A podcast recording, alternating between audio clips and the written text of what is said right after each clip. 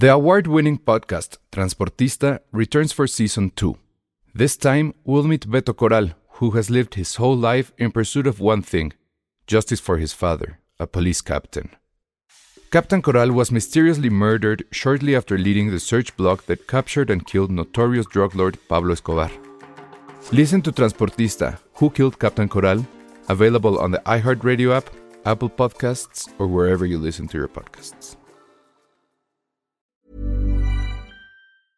I'm Sandra, and I'm just the professional your small business was looking for. But you didn't hire me because you didn't use LinkedIn jobs. LinkedIn has professionals you can't find anywhere else, including those who aren't actively looking for a new job but might be open to the perfect role, like me.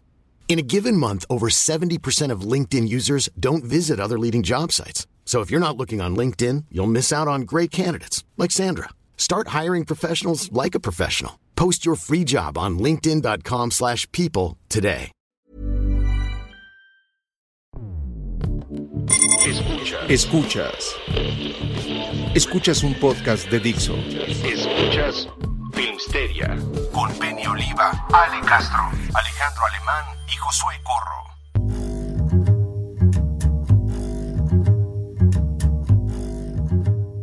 Hola a todos, bienvenidos a Filmsteria, el único podcast de cine que come su rosca sin ate, sin higos, y que la mejor, la- creo que la mejor noticia es que ya todos los miembros pueden comer pan pueden comer rosca.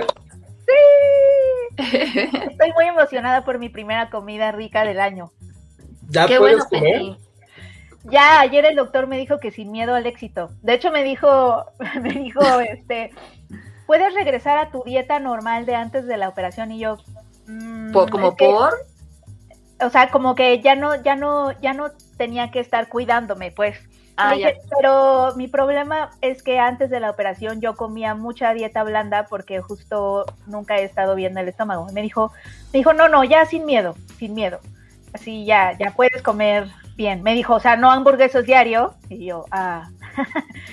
pero, pero, o sea, como adulto responsable, pero sí puedes comer grasas y queso y. Date todo. una vez a la semana, aunque sea uno. O sea, ya puedes comer pizza ahora sí. Sí, ya puedo comer pizza uh, sin miedo a morir. Qué rico. Yes, y, y me estuvieron, puse en Twitter así como de, ¿cómo les ha ido a las personas que ya no tienen vesícula? Y sí me pusieron como varias experiencias. Algunos me, me decían que de todas maneras como que las grasas te siguen irritando un poquito, Sí. pero mamá no básicamente que la vida es mejor. Mi mamá no tiene y, y sí, lo, lo único que no tolera, así lo que ella nunca toleró fue la leche.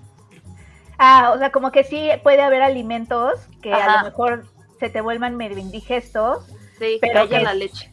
Pero que sí es mucho mejor vivir sin dolor, obviamente. Ay, Oye, no, ¿y viste claro. a tu pequeña vesícula? ¿Te la enseñaron cuando te la No, sacaron? yo ¿Vive en un frasco? Yo Ay, quería verla. Mis papás sí la vieron.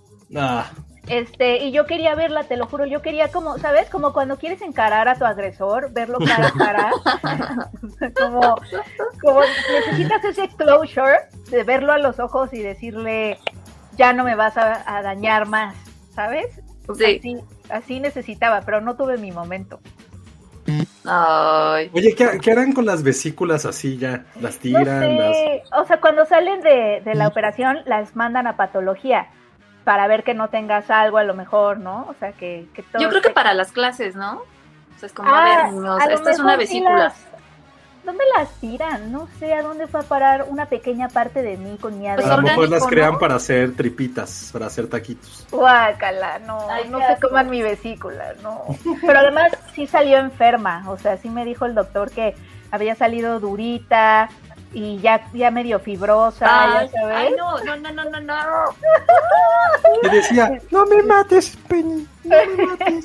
¿Cómo Es que- vesícula? Yo Tengo sí, curiosidad. es como un, como, ¿cómo te lo explico? Como los chícharos, o sea, como la, la casita de los chícharos que vienen así como en una, en una Ah, ay, no, es horrible. ¿Tú ¿La viste? Ya. Oh, es como, no, ¿sabes qué? Es como el huitlacoche. Ah, sí, a ver, vesícula. Ay, Qué asco que hayan la buscado cómo es una vesícula. Yo sí quería ver mi vesícula. Ah. No, pero me salen puros esquemas, no. Ponle Enséñenmela de vesícula verdad, Real. real. cualquier cosa que te secan de tu cuerpo es asqueroso. Desde las uñas, una vesícula. Bueno, más bien, la vesícula con piedritas parece un huitlacoche. Ah, ya la vi. Ay, no. No, no, no. Ay, no. Sí está, sí está así como. No la Sí, veas. Si tienes tripofobia, José, no lo veas. Sí. A ver, la voy a Uy, buscar. Uy, No, no, ya la vi. se te está diciendo que no lo busques. Ya la vi. Sí, es como una pera. No sé. Sí, es como una perita. Como Y si tienes con- muchas piedras, sí te duele un montón. O sea, O sea, tienes que poner vesícula real, José. yo solo tenía ver, dos ya, está- ya me piedritas. está dando escalofríos. ¡Ah, no mames! ¿Qué se... ¡Ah! Ah, ¡No! ¡Ah! te ¡No! dije. No lo busquen, no lo busquen. ¡Ah! Pero es que vienen con las piedras. Fuck, no mamen. Te dio escalofríos, ¿verdad? Te Cabrón, dije. puta, te no, dije. malísimo, malísimo, no lo busquen. No lo busquen. Yo es un huitlacoche. No, Sí. no, no, es tripofobia malísimo, es como, como ese Pero- pescado, ese pez que tiene como muchas hileras de dientes. Ah, sí. Ah, eso no me Ah, molesta. no, guácala. Ay, pero además las piedritas están feas también. Sí, están bien feas. Todo bueno, muy eso está dentro de ti, Josué. O sea, o sea, ¿qué tienen en la cabeza los doctores para, para querer hacer este tipo de cosas? No sé, no sé. El amor por salvar vidas. No, no sé, tienen pedos, cañón. tener alguna, a- algo, algo mal sí, conectado en su cabeza. Yo sí creo que tie- deben de tener ciertas características, o sea, mentales y de personalidad, porque, por ejemplo, cuando llegué al quirófano, porque me fui caminando al quirófano, yo pensé que te llevan, ya sabes, como en The Good Doctor, me- que me iban a llevar como en mi camilla o algo así. No, me dijeron, es que está aquí al lado. Entonces, al lado de mi cuarto. Entonces, pues me fui caminando al quirófano, entré, ya estaban los doctores y estaban platicando así, creo que uno le dio una mordida a una torta, o sea, antes de pasar Sí, al así quirófano. son. Y Sí. yo así, no están lo más nerviosos de la vida y ya me pusieron en el en la camilla y ya yo veía como, lo malo es que como no traigo, traía lentes, veía a medias, ¿no? Entonces yo también como tratando de adivinar qué me estaban haciendo y ya me puse a platicar con el anestesiólogo y de pronto no sé en qué momento me desmayé, o sea, en qué Sí, momento... te hizo la anestesia, ¿no? Sí. ¿Cómo fue tan necesaria? ¿Te inyectaron o fue así como el cliché de que te pusieron? No, fue canalización. Mm. Te, te, pon- te canalizan con la venita de tu mano. Eso sí duele un montón porque mis venas son lo más estúpidas, o sea, nunca están, este, se, esconden. desaparecen, se esconden, me tienen, me tienen que picar varias veces, o sea, son lo más, lo más, tienen un solo trabajo, las venas, es, es como estar ahí, ¿sabes? Y pasar sangre. Y no, eh, es más, cuando me quisieron sacar sangre para los estudios preoperatorios, mi vena no sacaba sangre, o sea, no, no tenía sangre. Ok. Y le dije, pero eso es Te normal rehusaba. me estoy muriendo, me dijo la, la enfermera, no, no, a veces hay venitas que son perezosas. Y yo, pero, o sea, tiene, tiene un solo trabajo que es tener sangre, o sea, como que no tiene. Son perezosas. Me tuve que, pe- pe- que, que picar tres veces y este y entonces te meten la anestesia, ya estás canalizada, te meten la anestesia por el suero y entonces ya ahí ya te desmayas. Eso de que te duermes, no, te desmayas. Te noquea, cabrón. Sí, Ajá, no, no, te, no te duermes, te desmayas. O sea que estoy viendo más fotos, somos un asco por dentro. Somos horribles Sí, por somos dentro. horribles por Somos súper... Y es raro porque somos iguales. Por de- O sea, como que cambian algunas cositas, pero por dentro como que no tenemos cara, no tenemos diferencias.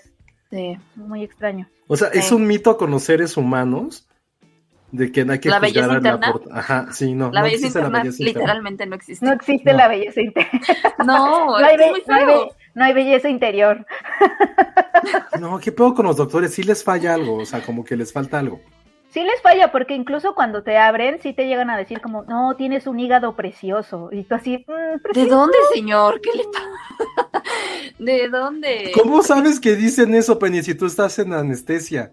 Porque luego, a mí- ¿quién me dijo? Mi, tengo una amiga que le hicieron cesárea y no me acuerdo qué, cuál fue el halago. Ah, le dijeron, tienes una pelvis hermosa. Ay, no. Ok. Y ella así de, "Mm, ok. Bueno, a mí Sí, una vez un doctor lavó mis ovarios, pero en un ultrasonido. Me dijo, es que están súper bonitos, vean. Y le habló como a otros dos doctores, miren, porque eran muy grandes. y yo ya, no, o sea, que Y es ni siquiera de, se ve nada. O sea, dudo que estén bonitos, señora doctora. no, pues son ahí dos bolas ahí X. Y por dentro han de ser horribles. Seguro sí. Ugh. No, sí están muy mal los doctores. O sea, creo que sí Oye, es Penny, este, ¿estuviste caminando con batita por el hospital? Uf, no, caminar es horrible. Porque además sí tienes que caminar después de la operación. O sea, como al segundo día ya te dicen tienes que pararte a caminar. Y eso es espantoso, porque todavía te duele la herida, te duele por dentro. Era como si me hubieran pateado mil veces en el estómago y estuviera llena de moretones Ay. por dentro. Como, ajá, como si me hubieran dado una paliza en el estómago, me hubieran roto costillas. Así, así me sentía. O sea, Pongan un super chat para caminar- ver la, para ver la cicatriz de Penny. ¿Qué te pasa, José? No, pues, pero está fea. O sea, lo bueno es que son chiquitas, son como tres hoyitos, porque es la paroscopía. Entonces no Ah. te abren todas, sino que te abren y te meten tubitos y todo lo hacen como por una camarita. Sí, es así, no es nada invasiva, te queda como un puntito y ya, ¿no? Y aún así la recuperación yo sí la sentí heavy. O sea, sé que es de las menos como pesadas, Pero yo me sentía el otro día horrible y sí tenías que caminar. Entonces sí caminé con mi batita, pero yo iba así como toda enojada con todos, así, no me toques, mamá. Así, ya sabes, como, ay, horrible, no. Las Ay, no. náuseas de la anestesia también. Ay, todo, es muy incómodo, al- pero ya Imagínate para ya- los que se operan de algo así gravísimo. No sí, y que tu recuperación a lo mejor sean meses, no, yo no sé, a mí me empezó ya a dar ansiedad al tercer día de estar acostada, o sea, ya empiezas a sentir como que, oye, ya me quiero mover. Oye, Penny, preguntan, ¿cuál debería ser las primeras tres comidas post operación que debes comer? ¡Ay, qué emoción! ¿Cuál, cuál les gusta, amigos? Poder escuchar. O sea, ya Uy, puedes me comer lo que sea. Me dijo que sí, que sin miedo al éxito. Ayer comí una sopa de tortilla, una pechuga Ay, asada. perdón, pero la sopa de tortilla es lo más aburrido que hay. A mí me Claro encanta. No, es A mí me encanta, sí, con la cremita. Ajá, con cosas, con cosas arriesgadas como la crema. O sea, eso es vivir la vida loca, Josué. Oye, pre- espérate, pregunta Iván Chimal, ¿fue como estar en una película de Ken Loach? Ah, Tu sí, recuperación. como si me hubieran pateado en el piso. Exacto, así me sentí. Exactamente. Ken Loach dirigió mi recuperación. Exactamente. Gracias. Sí, Iván. pero una sopita de tortilla sí es de abuelito. Pero es que era entre semana y comí helado. O sea, helado entre semana Mm. y además helado de crema. Josué, eso me hubiera matado. Y Bueno, estoy sí. aquí hablando con ustedes después de comer helado. Sí, ese es buen punto. No es tanto Sí. lo rico, sino lo prohibido que no podías. Sí. Y que ahora ya es O lo como prohibido toma siempre esto. es rico. Y el hospital empezó a poner el tono, ¿eh? Porque al segundo día ya me dieron dieta sólida, porque primero te dan dieta líquida, al segundo día te dan, me dieron dieta sólida y me impresioné porque mi sándwich traía jitomate y queso. O sea, era la vida arriesgada absolutamente un martes por la mañana. Yo dije, ¿en serio puedo comer jitomate? Porque el jitomate me inflamaba un montón. ¿No podías comer jitomate? No, Ay, me encanta, triste. tenía lechuga, queso y jitomate. Yo dije, ¿esta es la nueva vida? Me emocionó. Ay, me emocioné muchísimo, por tu regreso a la vida, Sí. literal. Sí, justo. Valentina con jícamas, uff. Valentina Ah, yo con prefiero jícamas, con tajín. ok. Con tajín. Chamoy. Vámonos a lo grande. chamoy, Sí. Valentina y tajín. Yo te diría que tomes esas micheladas ñeras. De esas Ay, que son si, deliciosas. que si las tomas probablemente te salga herpes en los labios. Una gomichela.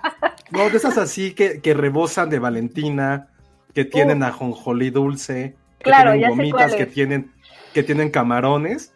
Yo te diría que vayas por eso. O sea, es la cosa más ácida rico. que vas a poder tener en tu organismo. Pero ¿en dónde? No sé ni dónde. Es que ya estoy tan desactualizada. En de la lagunilla. rica. En la lagunilla. No, pero no, no tienes que ir hasta allá. En un lugar de mariscos, una marisquería. Uf, una marisquería. Con todo con salsa valentina y limón. Oh, sí. Oh, sí. Ok, me gusta ese plan, me gusta, me Sí, gusta me esa antoja. opción. Me gustan las jícamas con Valentina, sí, Alonso Hernández, muchas Un gracias por esa opción. Un Uf. paquetaxo, te juro, te no juro mames, sí, que ya lo había pensado, ya lo había masa. pensado. El Oh. domingo voy a ir por mi paquetazo. No, Qué por rico, Dios. Ahí sí yo no opino, qué pero está bien. rico. Uf, El, sí. el de, el de quesitos y rancheritos. Que es No, el azul es el mejor. No, el amarillo. A mí me gusta el amarillo. Ay, me encanta el de queso. Ay, lo qué de que eso es lo peor. Bueno, Lo voy a hacer. Lo voy a Y hacer. tu pizza. La pizza me urge. O sea, en esta nueva vida siento que. Porque nunca la dejé de comer. O sea, si soy Ah, honesto entonces eso con no. ustedes. Pero Eso no. siempre la comía como con mucho miedo. O sea, como que tenía que ir, que, que tomar unas un- alitas. unas salitas. Sí. Eso. Uf, sí. Alita, sí, bien. Mm. Alitas, me gusta. Chocotorro. Ay, el chocotorro ya me lo comí ayer. Sí, es que chocotorro sí. Supuse que el chocotorro. El chocotorro, qué rico. No, es que de verdad la salud estomacal la, la damos muy por sentado, pero sí es muy, muy feo no tenerla. Totalmente. O sea, si Yo te pasé por sientes eso hace poco. Roto, o sea, no puedes hacer nada, sientes que no puedes hacer nada. No, y las cosas más absurdas te las prohíben. Por ejemplo, tú lo del jitomate me prohibían un montón de frutas. Así de, Sí. neta, ¿no puedo comerme esto? ¿Una uva? Exacto, ¿Neta no? un- una uva, cosas como las, las moras, ¿no? Las moras, de- Sí, o el jitomate, la lechuga, o sea, cosas que la papaya me la prohibieron. Ah, los Sí. Ugh. Qué teto. Oigan, sí es cierto, nos dice Jack Pat, la dona Gansito que es muy popular en la red social. No manches, ya la probé. o sea, yo estoy No desatada. Penny. Yo no Es- conocía Está eso. súper buena, ¿eh? Eres como una mujer divorciada que está así, así dándole durísimo a Tinder, a lo que sea. Está Eres esa persona ahora. Está bien, Así, es esto, una esto nueva es sano. ¿Tiene cuántas calorías tiene? 22. No. No, no. ¿Sabes Más de qué? 100 para mí. No me podrían, sí, exacto, no me podrían importar menos las calorías ahorita. Y sé que me voy a arrepentir cuando en seis meses esté como bola, pero, pero de verdad ahorita de- estoy disfrutando muchísimo. poder Oye, se ve buenísima la dona gansito. ¿Sí está rica? Sí, está súper rica, sí me gustó. Uf, Uf. no mames, sí se ve cabrón. Qué rico. Oye, y al rato problemas de colesterol. No, Y otra operación. no, y otra operación, no. nada, tampoco. No, voy a tratar de No, llevármela leve. Sí, date, date un regalito una vez a la semana mínimo y ya lo Una demás. vez, una vez a la- hoy comí unos triquitraques. Hoy sí estoy muy desatada. Sí. Muy bien. ¿Triquitraques cuáles son? Son los Son las galletitas. Ah, con- que son como las falsas Chips Ahoy, ¿no? Exacto. Que quería chips ahoy, pero no había chips ahoy, entonces compré triquitraques. Oigan, ya Ah. llegaron los, empezaron a llegar los superchats. Muchas Yay. gracias. Dice Jack Yay. me encantó el especial de me encantó el especial de Harry Potter y el especial de lo mejor del año de Filmsteria. Oigan, Mi película sí favorita fue el, último duelo que nadie vio. En efecto, nadie la vio. Yo la quería ver justo ese, ese día del podcast, la quería ver porque tengo muchas ganas, pero no me dio tiempo. No, yo creo que yo ya no la vi tampoco. Pero sí vi a Penicornio y debo aceptar que muchas cosas que dijo Penicornio sí las hubiera dicho. O sea, Ay, qué bueno, porque yo fui la voz de Penicornio. sí, o sea, o sea, sí tuve que aceptar que escuchando a Penicornio sí dije, exacto, exacto. Muy bien. Lo hicimos bien entonces. eso Lo hicieron, lo hicieron increíble. Estoy buscando si puede haber como un Elsa, pero no tengo nada aquí en mi. No, oye, Elsa, nos están preguntando mucho por Elsa, pero Elsa hoy no va a estar con nosotros. Tuvo que. Lancen sus teorías de por qué no está. Ajá. La mía es que tuvo que ir a ayudar a los reyes, que pues mañana es el gran día. Ay, esa teoría me encanta. Ojalá que sí. es sea la más la verdad. absurda porque no. ¿Por sí. qué? Sí, porque bien. sí existen. Los reyes también existen. Ah, imaginarme a Elsa formado comprando reyes se me hace una ¿Vieron cosa- los videos de la gente comprando? No, Ay, ¿qué? sí. No manches, yo dije así toda la nube de COVID encima, qué miedo. Pues la Habíamos- gente estaba así, hace cuenta que cachete con cachete peleándose por los juguetes en el centro. O sea, está Sí. cañón. Pero ¿por qué se pelean por los juguetes? Porque se Pues, acaban. Se acaban. O sea, imagínate, todo el mundo, es, es como, ¿no viste la de mi regalo prometido? Literal, Sí, pero- pasa. Mi mis papás me lo decían, o sea, nosotros tenemos que estarles preguntando. En agosto. Ajá, Sí. porque... Ay. O sea, pero se me hace- idea. O sea, yo, yo no soy papá y toco. como Te estás trabando. Sí.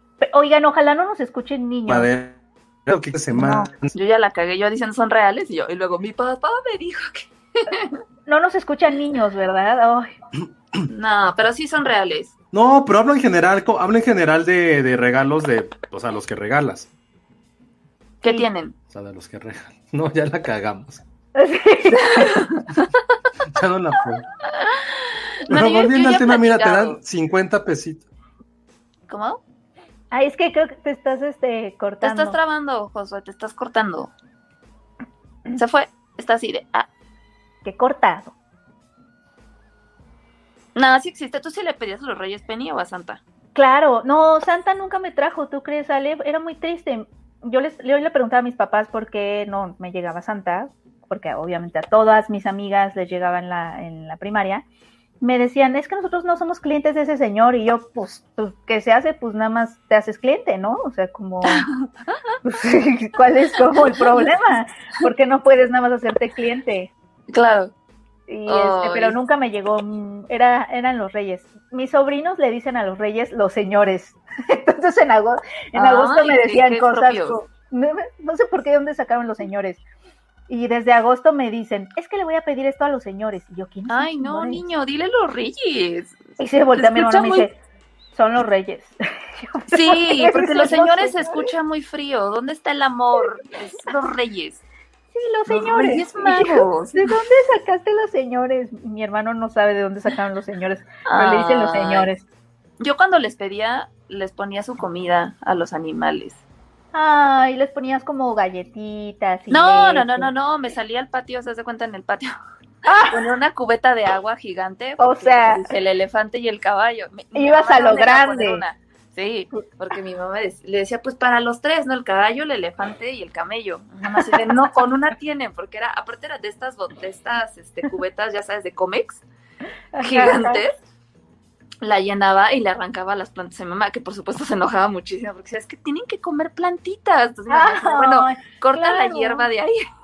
ay, y tu mamá pensando así de, oh, Dios mío. Entonces yo me despertaba muy emocionada al día siguiente, porque luego después de ver mis regalos, salía al patio y veía el agua como tirada y las hojas así regadas y era como, sí tomaron, mira, sí tomaron, sí tomaron. qué hermoso. Era bien padre, sí. No, yo- O sea, yo sí me la creía cañón, o sea, de niña me acuerdo que hubo una vez incluso que yo juré haber visto a Santa Claus y que escuché unas campanas, o sea, ya sabes como que la imaginación así al máximo. Qué hermoso. No, yo, yo sí les dejé, les llegué a dejar comida, pero tú fuiste más lista porque yo les dejaba galletas y obviamente como porque el elefante comería galletas, pero bueno, Ay, Yo no, les sí dejaba galletas. National Geographic. Eh, Pues es que, ajá, o sea, eres una, eras una niña más informada. Y yo, yo así leche y galletas, este, y también al otro día no estaban, o sea, como que, como que Sí. también te emocionaba eso. Y había, hubo veces en que me dejaron como re- este, recados en un pizarroncito. Ah, a mí me trajeron una carta. Ah, ¿y no te emocionó lo más? Como No, si porque fue de hubieras- regaño. Porque era una carta de este Ale, oye, eres una buena, eres una gran niña, era una cosa así. O sea, yo no me acuerdo que le hice a la carta. Mi mamá me dijo, guarda pero- para siempre. Pero era así como de eres una buena niña y no sé qué, pero mira, a veces Pero- contestona con tu mamá. Me acuerdo perfecto de eso. No puedo Y creer que de había repente pero- vemos que eres muy traviesa en la escuela y eso no sea, ya sabes así como de yo, traidores, ¿por qué me están regañando? Y aparte el Sí. mero día, o sea, Ajá, ajá. Y aparte la letra se me hizo muy sospechosa y ahí fue cuando dije, "Hmm". Pero bueno, ah, sí, no claro, hablaremos de sí. ese tema, pero sí Claro. me regañaron. Es que sí era un poco mal portada en la escuela, digo siempre. Sí, la neta Ay, sí. qué chistoso que te regañaran. Ya Qué, li- sé. qué li- qué listos. No, sí, lo que me dolió así de, ah, que me dijeron que fuera contestona con mi mamá. Siempre me decían eso. Yo, ¿cuándo? Nunca. No manches, yo sí, hay que aplicar eso en algún momento. Sí, algún día.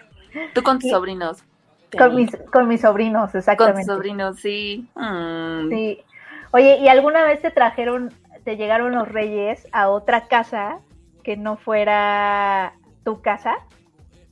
No, O sea, como no, no, no, porque por lo general así. para Día de Reyes siempre estaba en mi casa. O sea, era más común que eso, llegar a pasar con Santa. Claus.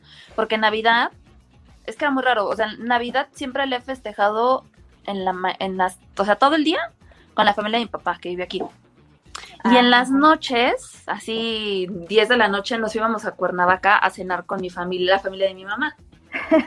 Entonces ahí era de repente, pero por ejemplo yo, tenía, mi abuelito, yo pensaba, le decía a mi mamá, es que yo juraba que mi abuelo era Santa Claus, porque aparte era gordito, rosa, totalmente rosa, rosa, rosa, rosa, rosa, rosa, rosa, güerito. Entonces, este, eh, siempre nos llevaba a comprar juguetes al, al mercado que se ponía ahí. O sea, nos llegábamos y ya nos tenía un sobre con dinero y nos da siempre ropa. Y luego era como, nos agarraba de las manos a mi hermano y a mí y de vámonos de compras a comprar juguetes. Nos compraba juguetes increíbles, así increíbles. Y obviamente estos de mercado pues estaban padrísimos. Me acuerdo que una vez le compró a mi hermano un robot que se transformaba en, en Triceratop porque le encantaban los dinosaurios. Pues estaba increíble y se movía y se transformaba así súper padre. Sí nos compraba regalos bien padres, la neta. Ay, qué bonito, abuelo. Sí, y además creías que eras que eras Santa Es que se parecían. se, se parecían, te lo juro. Mira, hablando como de esas figuras, el otro día estaba viendo esta película que creo que pasó así, no sé si se acuerdan, pasó sin, ¿Cuál? sin mayor este reconocimiento, la de Los Guardianes, o cómo se llaman. Ah, sí, ¿Qué? la de Guillermo del Toro, que es productor, creo, o es director. Es no productor, Es productor, ¿no? Que sale Santa Claus, el conejo de Pascua, Sí. la, la hada de, La los, dientes, y, sí. Jack, y Jack Frost, que es como Sí. el... X. Sandman, el que supuestamente pone a los niños a dormir y les da sueño, ¿no? Ujú. Sandman, que obviamente son como estas figuras que son como más de Estados Unidos, obviamente. En algún momento salió el ratón, sale el ratoncito de los dientes también. Mexa. Eh, eh, sí, este, eh, hispanoamericano ah, y, y francés, porque al parecer también es, es de Francia. Ah. Y, la- y me, y me acuerdo que la Adita le dice a sus haditas, no, no le peguen, porque se empiezan a pelear el diente. Y no, no le peguen, es, es parte de nuestra división europea. Así. Entonces, pero, no sé si a lo mejor por eso no tuvo tanto éxito acá, porque pues sí son figuras no, que a lo no fue mejor los niños, identificación, ¿no? los niños de acá no se identifican con ellas. Sí, pero esa ser. película me gusta mucho, es como, está muy bonita. Yo solamente la vi una vez en un camión. No la he vuelto a ver. Es, es película de, o sea, sí, es película de camión. sí, o sea, yo, yo, yo, la vi, yo la vi en un avión, me acuerdo. Ah, no, bueno. Le voy a dar una oportunidad. Pero la verdad sí, sí está linda, pero sí me acordé que, que quizá, o sea, esas figuras sí difieren mucho de, de, lo, de las, esas figuras en Estados Unidos. Por ejemplo, el, el conejo de Pascua, aquí no hacemos eso de los huevitos. ¿O ustedes conocen a alguien que sí busque huevos de Pascua? No. No. No, la verdad no. No, No, siento que ya es too much. O sea, es como. Oye, y en, ese de, en esa de los guardianes eh, salen los Reyes Magos.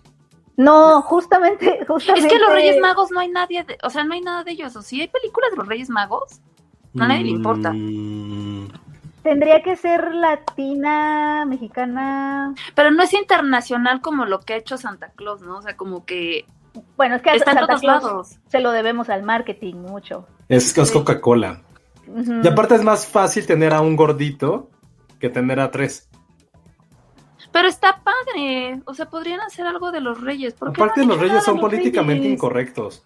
Bueno, no, Según pero yo, sí había una película, ahorita se las busco. Animada mexicana. de ¿Ah, los sí? Reyes. Sí.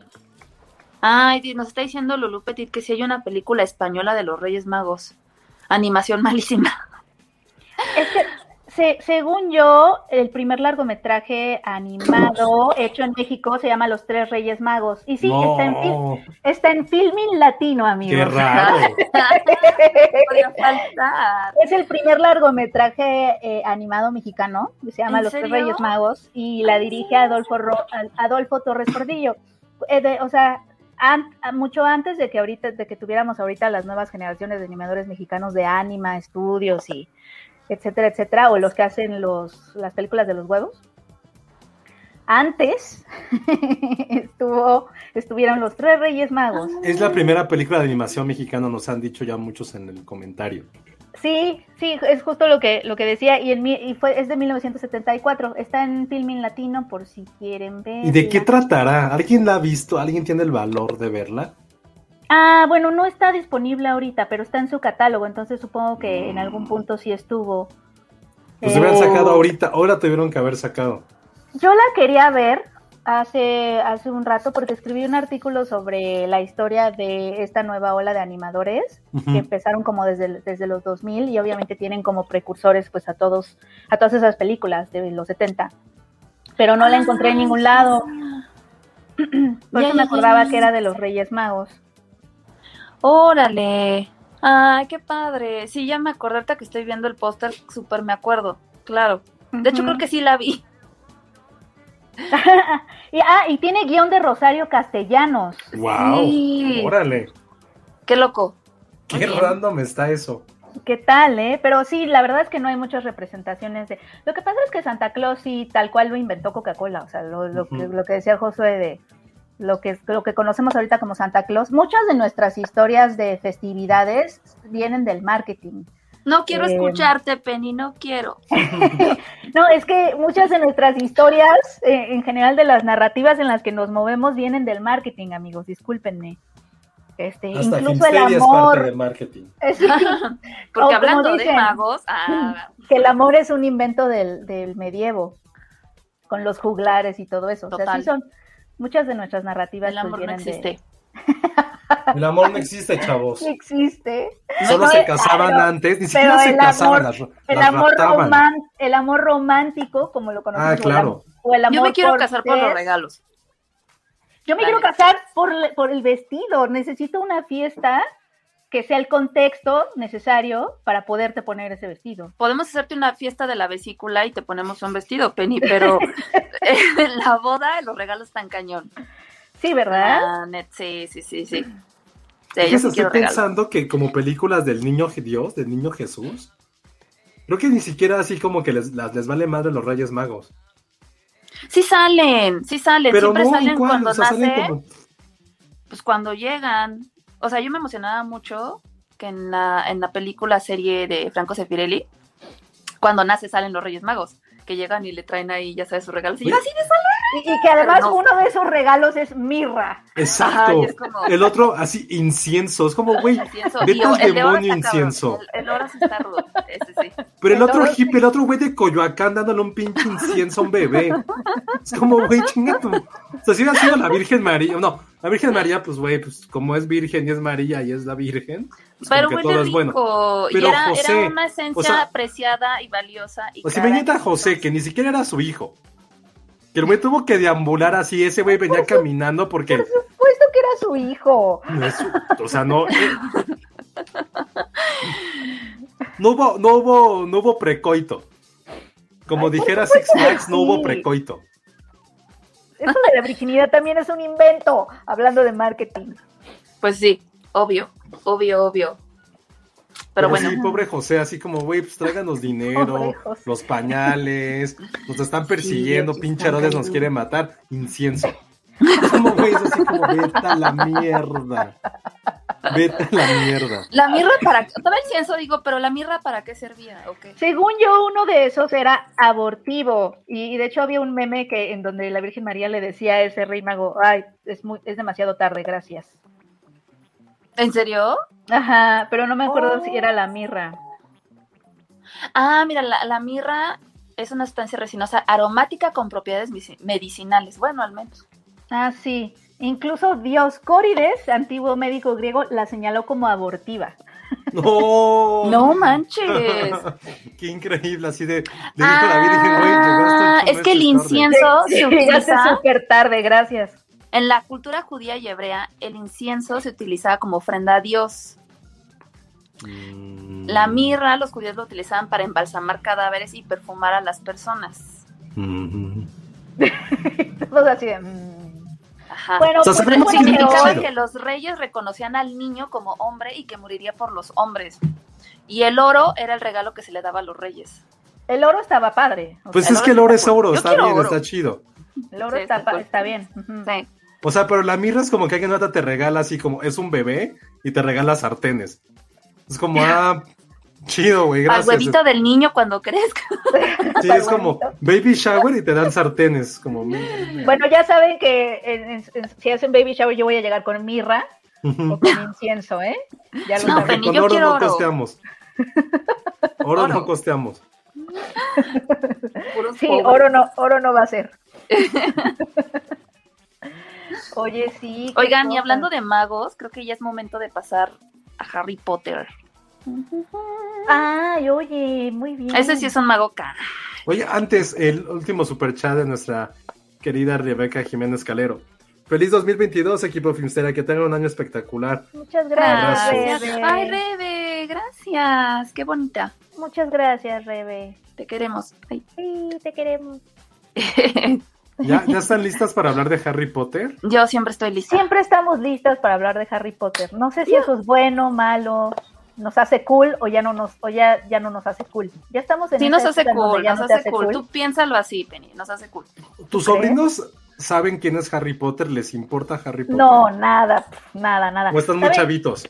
Están muy chavitos, pero además saben, saben quién es Spider-Man, saben quién es eh, los Paw Patrols, se lo saben de memoria, saben quién es Peppa Pig y creo que eso es todo. Ay, que no, que están muy chiquitos todavía entonces. Están muy bebés. Sí, están ¿Cuántos muy años chiquitos. tiene, Penny? Tienen 5 y 4. Sí, Ay, no, están están muy chiquitos. chiquitos. Yo creo que por ahí de los 10 ya es como que, a ver, niño, lee este libro. Si alguien tiene Exacto, hijos exacto. o sobrinos como de 13, 15, pregunta en serio, ¿les importa Harry Potter? ¿Es algo demasiado millennial? A tu sobrino Ian, que tiene como 10, más o menos. Tiene 8. Tiene 8. ¿A él, Ocho, eh, él sabe quién es Harry Potter? Sabe quién es, pero no es tan fan. No, no le importa. No mucho. Sí, es que de hecho creo que eh, a los centennials ya no les importa, o sea, Ah, no nos no. vayamos como tan lejos. No sé, nos dice nuestra querida Jimena. Ay, Mis, al- mis Ah. alumnos aman Harry Potter. Tienen 10 años que todavía leen los, libres, los libros y juegan a que sus lápices son varitas. Aplauso. Aplauso. Ay, sí. Yo en mi escuela de puros hombres jugábamos a las varitas de otra forma, pero bueno. Ay, Josué. Josué, neta, neta, eres un naco. No más. Eres un naco. Bueno, ya desde hace rato esperábamos que los niños no nos estuvieran escuchando. Dios. Lo bueno es que primero hizo el llamado a si tienen este sobrinos, pregúntenles si seguro Sí, sí. ahí. No, pues, güey. Pues ah, justo acaba de. Hoy mandaron un correo de HBO Max que es la película más vista. Digo, tiene, tiene muy poquito tiempo de vida HBO Max, pero que ya es lo más visto en toda su historia. De Latinoamérica, que- ¿no? Sí, no, no, del mundo. Sí, O sea, ah, es mundial. poco. Sí, y tiene mucho sentido, o sea, también se estrena una fecha muy adecuada, en fin, fin de año, principio de año, y pues sí, la nostalgia, si algo que, que esta maldita generación tenemos, es demasiada nostalgia. Y si pones a Harry Potter y a, lo- to- y a la mayoría de los actores que estuvieron durante, durante toda la saga, de una forma que a mí la verdad, saben que soy fan a medias, pero sí me gustó, me emocionó mucho, me dio gusto verlos. Cuando sale Hagrid ya, pues ahorita que se ve muy viejito, sí fue así de no mames, y estaba muy emotivo como decía las cosas, entonces creo que sí. tenía para todos. Sí, pues es que es como cuando te reúnes con los de la escuela, o sea, son personas que convivieron durante 10 años, que crecieron juntas, pues sí, obviamente te formas con todos ellos, y es lo que está padre. Y creo que aquí supieron plasmar, plasmar perfectamente como toda esa nostalgia, o sea, no solamente fue como, ay, sí, vamos a reunirnos y ya, ¿no? O sea, fue como de estos datos, de platicar anécdotas, el cómo has crecido después de, o sea, esto que estuvo padre. A mí la verdad es que lo que no sí no me esperaba es que invitaran a la, a la escritora. Porque ven toda la polémica que ha habido alrededor de J.K. Rowling y no la había, no salía en ninguna, en ningún promo. Pero ya cuando salió, que sale como dos veces, tres, si acaso. Pero, ad- pero además dije, no "Ah". es, no es, no es, no, no estuvo en el especial. Lo, lo que, lo que ¿Es vemos en montado? el especial, lo que Sí, vemos es en el especial 2019. son imágenes de archivo de 2019. Y te lo ponen así como en tu cara para que no hubiera esa polémica, evidentemente. Ajá. Que está bien.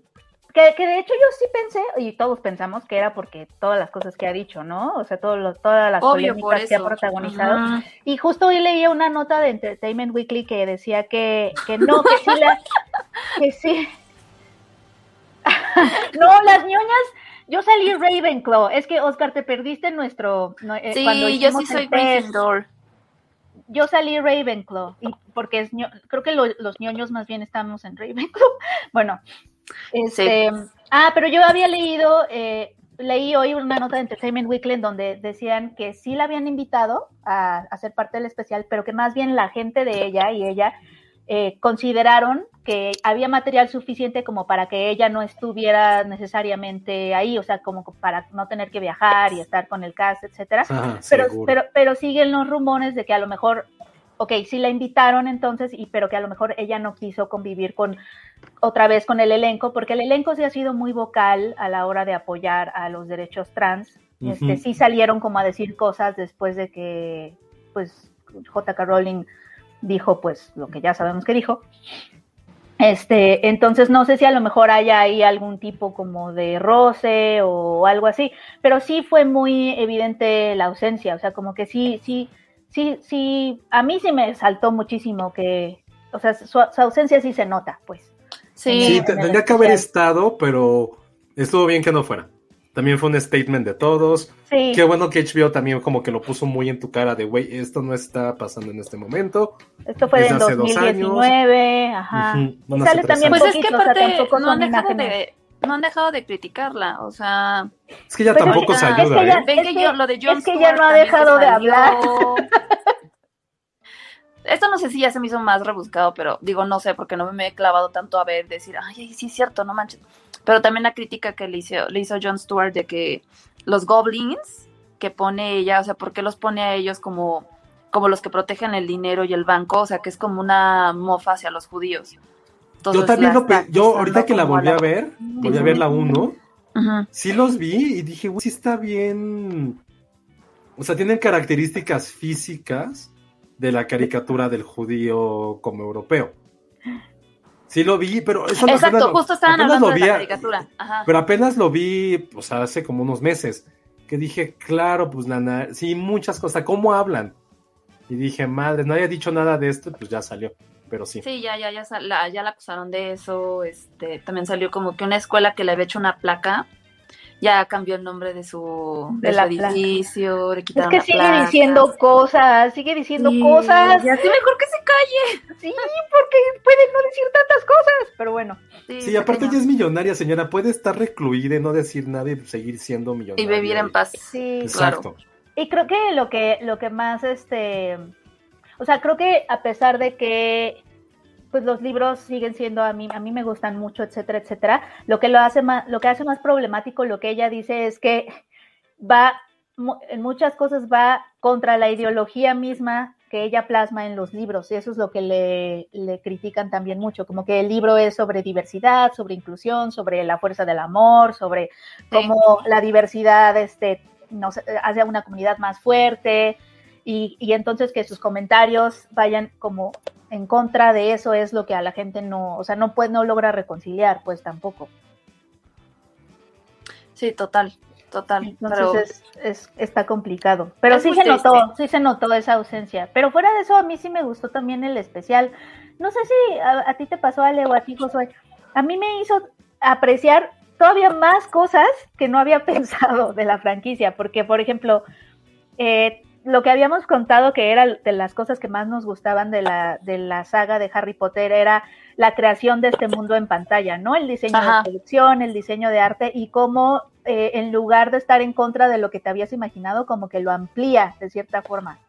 Sí. Y eso se lo debemos al primer director. Y yo nunca pensaba en el primer director, o sea, Christopher Columbus, no, no Christopher Columbus es es, Cristóbal Colón. Es, Cristóbal Colón. Este, no, Chris Columbus, este, como que nunca pensaba en él, siempre que pensaba en los directores de la saga, el primero que me venía a la mente era Alfonso Cuarón, porque sí es la película que más me gusta. Pero la verdad es que a Chris Columbus le debemos la visión de la cual partió la saga, ¿no? De cómo se ve Hogwarts, de, de, de, cómo es este mundo, y dijo, dice algo en, la, en el especial que me gustó mucho, porque tal cual siento que eso es la clave dijo, es que yo quiero que este mundo de fantasía no se vea como algo que no puede existir en la vida real. Y a lo mejor ese es un matiz como muy, em, a lo mejor obvio, pero o, muy sutil, pero creo que hace toda la diferencia. O sea, que realmente sientes que ese lugar existe en algún lugar de Londres. Y, así te lo, y así te lo muestra. Entonces eso me gustó mucho del especial. Como que sí, como que dije, ay, sí, Chris Columbus. Oye, y justo lo que nos dice Sandra, porque, o sea, yo ahorita que vi eh, ese especial, yo veo muchas cosas que ya sabía porque justo habían subido, creo que hace un mes, este especial como con las trivias, y, y, es muy protagonista Columbus, y, y él va platicando cómo creó, cómo hizo diferentes cosas. Entonces está bien padre eso, o sea, creo que se complementa mucho con lo que vimos en este especial, pero creo que, que haber visto a los actores, las anécdotas que a lo mejor creo que, no sé si ustedes que son fan conocían, pero bastante íntima, ¿no? Desde cómo, desde el shooting, este pietaje de cómo estaban los, los chicos, bueno, los niños, este, previo al casting. Sí, que se distraían, ¿no? Pues al final estás, o sea, estás dirigiendo niños, ¿no? Y creo que también eso es algo que le aplaudes a Chris porque pues eran, o sea, no eran niños actores, ¿no? eran niños así de que, oye, niño, ya vamos, o sea, la paciencia Ajá. de que ya hay que grabar y están ahí jugando de, hey, concéntrate. Y, como que el elenco era retador por dos lados. Uno, porque la mitad eran puros niños. Lo otro es que porque la otra mitad eran leyendas de actuación de, de, Inglaterra, ¿no? Entonces tenían como estos dos lados y yo creo que, eh, o sea, sí, sí es bastante meritorio lo que hizo Chris Columbus ahí. Y, y, además que sí crearon este mundo, o sea, eran sets físicos, o sea, creo que sí le bajaron mucho al CGI, o sea, sí se ve como algo que, efectos prácticos, ¿no? Lo que decían de las, de las velas. De las velas, eso sí lo sabía. Sí, o sea, a lo mejor las pudieron haber hecho en postproducción, pero estaban ahí las velas colgadas, ¿no? Con hilos. Este, como que todo eso también se aprecia y como fan lo agradeces. Bueno, yo sí lo agradecí. ¿Cuál fue su momento favorito? Mi momento favorito, uff. Mm. Ay, no sé, es que a mí, o sea, a mí lo que se me hizo como un toque bien padre fue que, o sea, empezaran a platicar como cronológicamente de las películas, pero que invitaran a, a cada director. O sea, este, obviamente de, partiendo de Chris, desde cómo creó la película, el reto de trabajar con estos niños y demás, y luego cuando entra Cuarón y es como, a ver, ya no los voy a tratar como niños, ya son adolescentes y como adolescentes los va a tratar, ¿no? Este, esta anécdota que habla como de, de que los dejó escribir su ensayo, y que Ron, que Ron, no, lo escribió porque no, y que, que um, Rupert no lo entregó y le dijo, le dijo, bueno, es que yo pensé que pues Ron no lo haría. Muy inteligente. se, la sacó de la manga fácil, ah, pues es que eh, él no lo haría. Además, y cuando así de, pues sí. y además, pues sí, sí es cierto. Sí, sí, sí. ¿No? Y, y, y luego cuando llega Mike, que es el director de la cuarta, que creo que este, pues sí, justo es, este salto que damos de, de, pues del Harry Potter como más infantil a lo ya totalmente el lado oscuro, o sea, la primer muerte es con él, entonces como que todas esas historias, esas anécdotas se me hicieron, o sea, se me hicieron súper padres que estuvieran los directores ahí, o sea, no solamente como para conocer el lado de, de los personajes, este, y el tributo que le hacen a aquellos que pues ya no están, también ahí fue como de, ay, no. Ay, eso también. sí, o sea, sí, creo que en general, en general creo que eso sí es como súper, súper padre. A mí me encantó que estuvieran todos los directores, la neta, que son cuatro. A ti, Josué, ¿cuál fue tu momento favorito? A mí creo que me gustó mucho la anécdota del beso de Ron y Hermione. Pero no tanto por ellos, sino, sino como el ambiente en el set. O sea, que los estaban ah, molestando, que era como un poco incómodo para ellos, que evidentemente lo es, pero sentí que era como, como estar como en un, era como estar en la escuela y que habías visto como crecer a tus amigos y que tiene que llegar ese punto en que llegas de madurez, tenía que ocurrir algo así.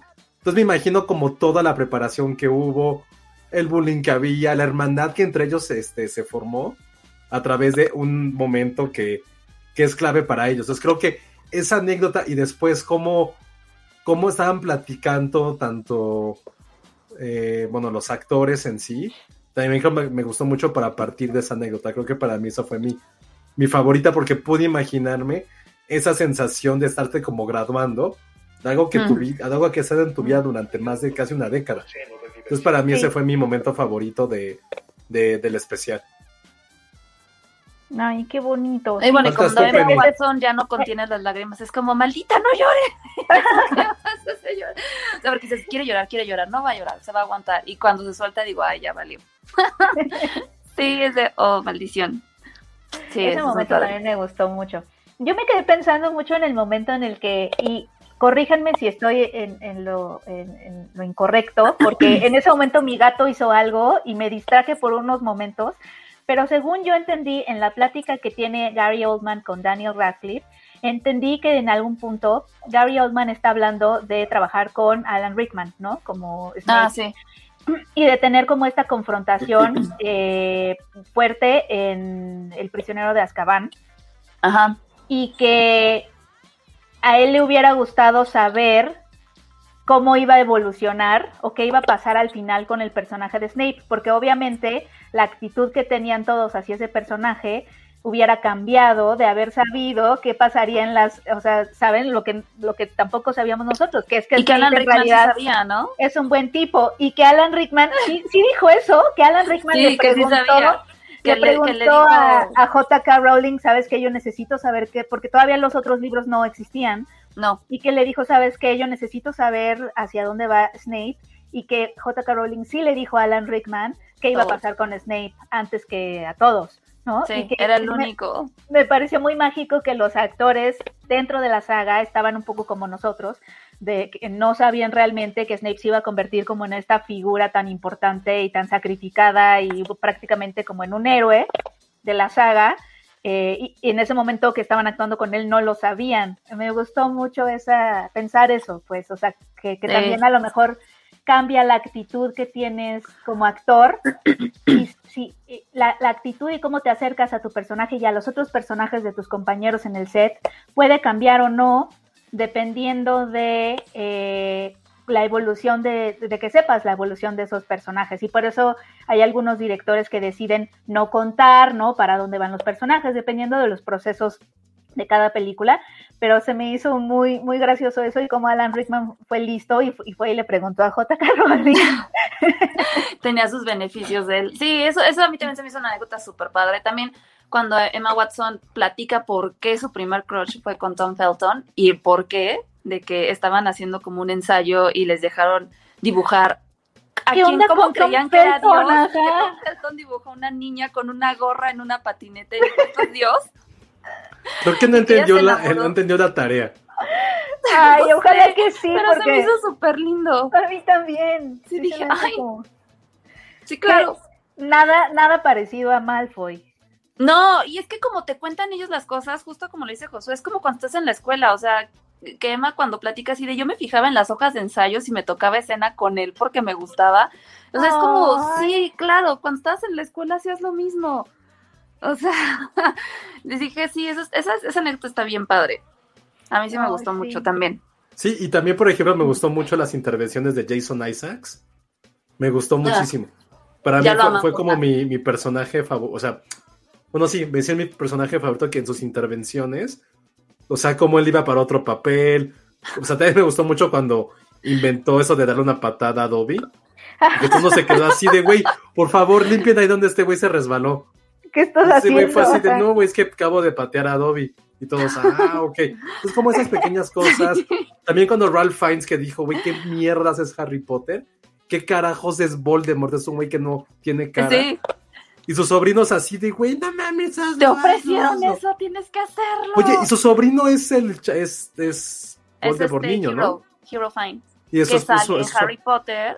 es su sobrino, ¿no? Es su sobrino. O sea, seguramente él fue el que le dijo. Puede ser, porque al final su sobrino salió en la película, o sea, quién sabe, habrá que preguntarle. Oye, y nos están preguntando lo de la foto de Emma Roberts. Sí, qué oso. ¿Qué, ¿qué oso. Es que cuando están al principio, que van hablando cada uno como de cómo, cómo les llegó la película, el proceso de cast y demás, pasan unas escenas, fotos de ellos cuando eran niños. Entonces pusieron una foto de Emma Watson cuando era una niña, pero no es Emma Watson, es Emma Roberts. Emma Roberts ya había, ya había publicado esa foto en su Instagram y el güey, pues, no sé, alguien de producción ahí agarró la foto y dijo, ah, sí, esta es Emma Watson. Y de hecho hoy Emma Watson la publicó en su Instagram diciendo así de, no soy yo. ¿En el especial está esa foto? No manches, a ver, voy a cagadísima. Ay, no, pobre, pobrecito, pobrecita la persona que es que luego cometer un error en tu trabajo es, es muy mortificante, amigos. Sí. Pero a ver, ¿cómo, cómo, a ver, Emma, la estoy buscando. No la, no la podemos poner, ¿verdad, José? Es un desmadre. Sí, ahora la pongo. Ah, ya, ya.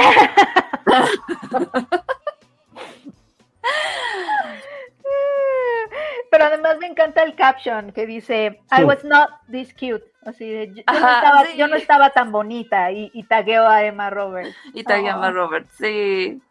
Ah, no, qué oso, qué oso, sí. Pero a ver, la anécdota de, Daniel Radcliffe con Elena.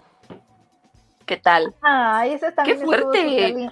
Oye, es que el, Bella Lestrange es muy sexy. O sea, yo también me siento un poco atraída a ella.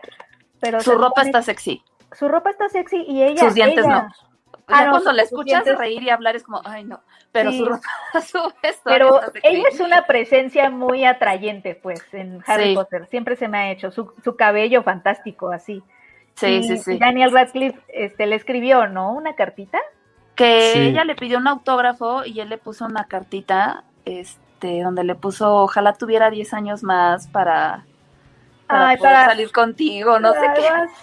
Así, Sí, ¿a ti sí te gusta, Josué? ¿Se te hace no, sexy? Cero. ¿La actriz o el... No, pero el personaje, el personaje. El personaje. No, ninguna de las dos. ¿No? A mí sí, un poco. Oigan, pero hay un chisme, ¿no? Con el, el Elena. Ah, ya, ahí está la foto de. Ahí está la foto que con, del Emma Verse. Del Emma Emma Roberts, eh, de niña, con, unas orejas de Disney. No, no, de Mickey Mouse, perdón. De Minnie Mouse. De Minnie, de Minnie. Porque en el especial, justo como les decía rápido, vale, van pasando como escenas de ellos de, de más niños, o sea, de casi bebés, y como eran así de chiquitos, y pusieron esta foto de Emma Roberts en lugar de una de Emma Watson, entonces ya está cagado, pero Estaría bueno que sean como un Emma verse entre ella también y Emma Stone. Sí. Uy, qué difícil sería un Emma, Emma Thompson, ¿no? No, tienen que ser como ochenteras, noventeras. O sea, que hayan mm. nacido en los ochenta o en los noventa. Yo me casaba con. Me casaba con. Es muy difícil, lo siento. ¿Es entre quién? ¿Entre ella? Entre Emma Stone, Emma Watson y Emma Roberts. Yo mataba, yo mataba a Emma Roberts, me casaba con Emma Stone y me daba a Emma Watson. Ah, yo creo que le voy a copiar a Ale. es que con Emma Roberts no tengo tanta empatía como la tengo como con Emma Watson Aunque, puede, aunque podemos gostearla en lugar de matarla. no, Benny, hay que matar. el Emmaverse existe. Es como, el Emmaverse es el equivalente para ustedes como el Chrisverse. El Chrisverse. Con todos los Chris. El Chrisverse está muy Ese está rudo. Está Ese está muy rudo. Con Chris Evans, con Chris Yo, pero creo que, creo que mataría a Chris Pratt.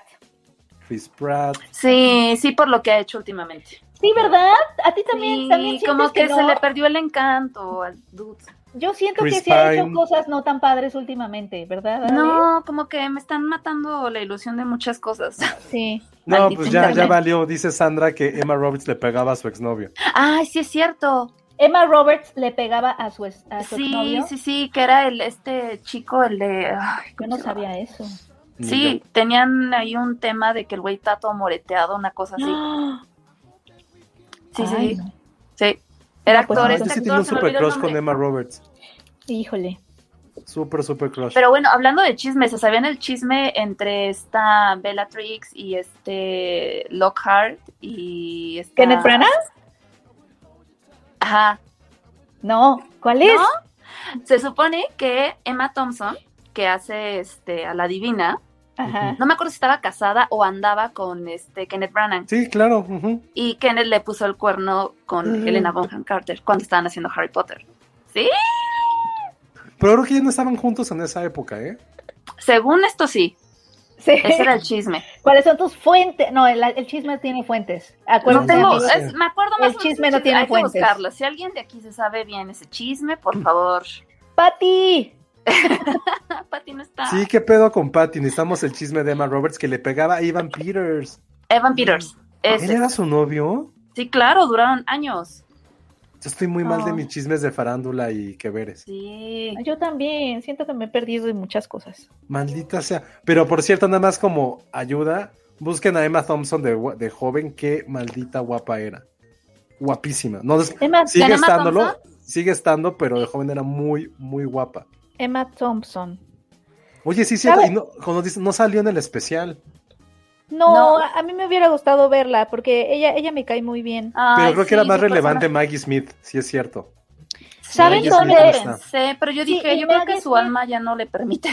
¿Ya no le permite? ¿Saben en dónde Emma Thompson se ve súper guapa? No sé esta película de Kenneth Branagh que a mí me encanta, que se llama Mucho ruido y pocas nueces, que es una adaptación de la... Sí, ya sé cuál. Ven, que sale con Kenneth Branagh y Denzel Washington y Keanu Reeves, o sea, el elenco está padre. Este, y dirigida por Kenneth Branagh. Y dirigida por Kenneth Branagh. Es súper divertida, a mí me gusta un buen. Oye, si no sale Maggie Smith, no, no, no, me acordaba de eso. Nos hubiera encantado verla. Sí, hubiera estado padre que La profesora McGonagall era importante.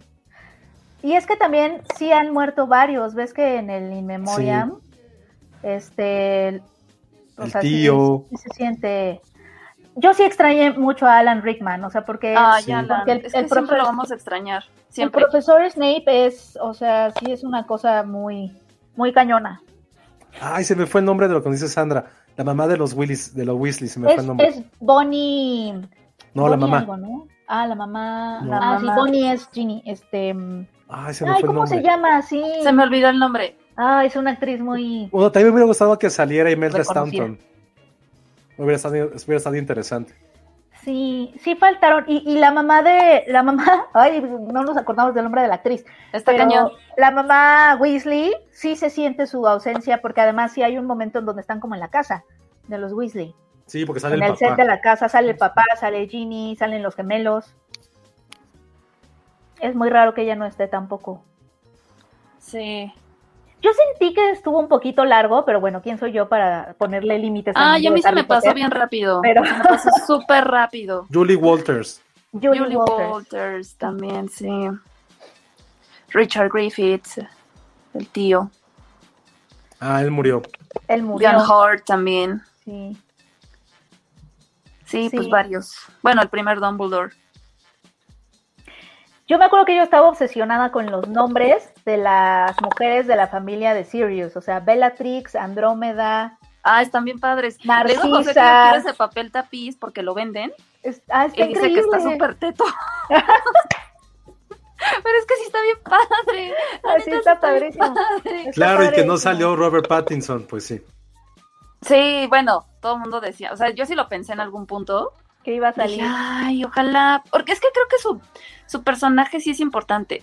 Sí, yo también. O sea, sí es como un parteaguas para, para todas estas cosas tenebrosas que empiezan a pasar. Y fue el inicio de su carrera, o sea, sí hubiera estado padre como... Hubiera estado padre, sí. él reflexionara sobre la franquicia antes de su franquicia que lo... que lo, Oiga, que estoy, estoy revisitando Harry Potter, creo que es la muerte más, o sea, la verdad que la estoy viendo otra vez, insisto. Creo que es la muerte, es la muerte más fuerte, la de Cedric. Para mí, hasta el momento ha sido. Sí, porque es un niño. Y no, pero aparte porque, no, pero porque está ahí, o sea, ves su cadáver. O sea, lo que pregunté, lo de Sirius Black, el güey se desvanece así como de, me llevan de mi planeta, Dios, y se desvanece, no sé cómo carajos. Y este güey queda ahí su cadáver, ¿por qué su cadáver queda? Y el otro güey se desvanece como así de por arte de magia. Bueno, pero hay muchas muertes. Eso está súper fuerte. o sea, la de Dumbledore también está fuerte. Dobby, Dobby también a mí me dio mucha tristeza cuando la vi la primera vez en el cine. Dije, ay, Dobby, no. Ay, no me acuerdo, no me acuerdo cómo muere Dobby. Que ya con el cuchillo de Bellatrix que se lo avienta y está así de en la playa, así, Harry Potter, y se muere. Y yo, ay, Dobby, Dobby. Sí, es cierto. Sí. No, de cosas, de cosas de los libros que, pero no me acuerdo si en la saga, a mí la cosa que más me traumó de la historia de Harry Potter no fueron las muertes, sino lo que le pasó a los papás de Neville. Ah, yo me es lo que yo le estaba contando a José que los, los torturaron hasta volverse locos. locos. Sí, que, que, por eso Sirius le dice, es, es, a lo que les pasó a ellos es algo peor que la muerte. Ajá, eso, eso a mí me traumó cuando yo leí el libro. O sea, la, la, muerte de, Cedric Diggory también, porque es la primera vez que como que la saga toca esta oscuridad, como dice en el especial. Pero cuando me enteré, me acuerdo leyendo, y no me acuerdo si en, en, las películas hay alguna escena que haga referencia a eso. No me acuerdo si los conocemos. En el libro 5 creo que es cuando van al hospital, pero no, no, no recuerdo la verdad. Creo que sí, sí es en el 5 que los va a visitar, ¿no? Los va a visitar. Ni siquiera sí, que no, lo reconocen ni siquiera porque los torturaron a tal grado, ¿no? Y por tanto tiempo. No, pero está súper fuerte. Está, bien feo. En el libro, cuando yo, lo leí. Que es lo más fuerte. Sí, es bien siento feo. Que, siento que es lo más fuerte. Y ni siquiera pasó, ni siquiera es un evento que pasa en la línea de tiempo que abordan los libros, sino es algo que pasó antes. Sí, como nace, ¿no? Eh, sí, pero te lo cuentan y... Te lo van contando y luego cuando Neville los va a ver, o sea, la verdad es que Neville sí es como muy pobre. Ahí también tiene un arco súper interesante. Sí, sí, sí, sí, porque eres este niño torpe también, o sea, creo que sí tiene, al menos en los libros creo que sí tiene un gran crecimiento, cañón. Sí. Porque incluso su familia pensaba que no tenía magia, era así como tontito, ya sabes. Este, y sí, pobrecito. Sí, sí, sí. Ay, qué cosas. tengo otra duda de todo esto que estoy viendo otra vez. Ajá. Cada vez que están luchando magos, bueno, los magos, pues, que están así con sus varitas como tontos. Eh, todo el tiempo están lanzando avedas cabredras o como se llamen. no, no siempre. No. Entonces, Pero hay unas veces que pelean a matar y se nota. ¿Por qué? ¿Cómo? ¿Cuándo? ¿Quién? Por lo general, el, el avada cadabra es color verde, ¿no, Penny? Sí, es verde. Es una luz verde. Es que muchas veces, eh, como que cuando están en duelo, no siempre, no siempre tiran a matar, ¿verdad? A veces es como nada más como hechizos o maldiciones o cosas así. Sí, porque ahorita cuando murió Sirius Black, o sea, fue cuando dije, güey, pero pues, porque este güey, o sea, no se defendió o lo que fuera. Esa muerte a mí siempre me dio mucho coraje. Yo siento que se pudo haber evitado hasta la fecha. Es que aparte es anticlimática, o sea, hasta que la vi, o sea, sí, es porque es este güey, pero como está filmada, o tal vez de como está escrita, es muy pues anticlimática, es, como... Porque quien lo mata es su prima.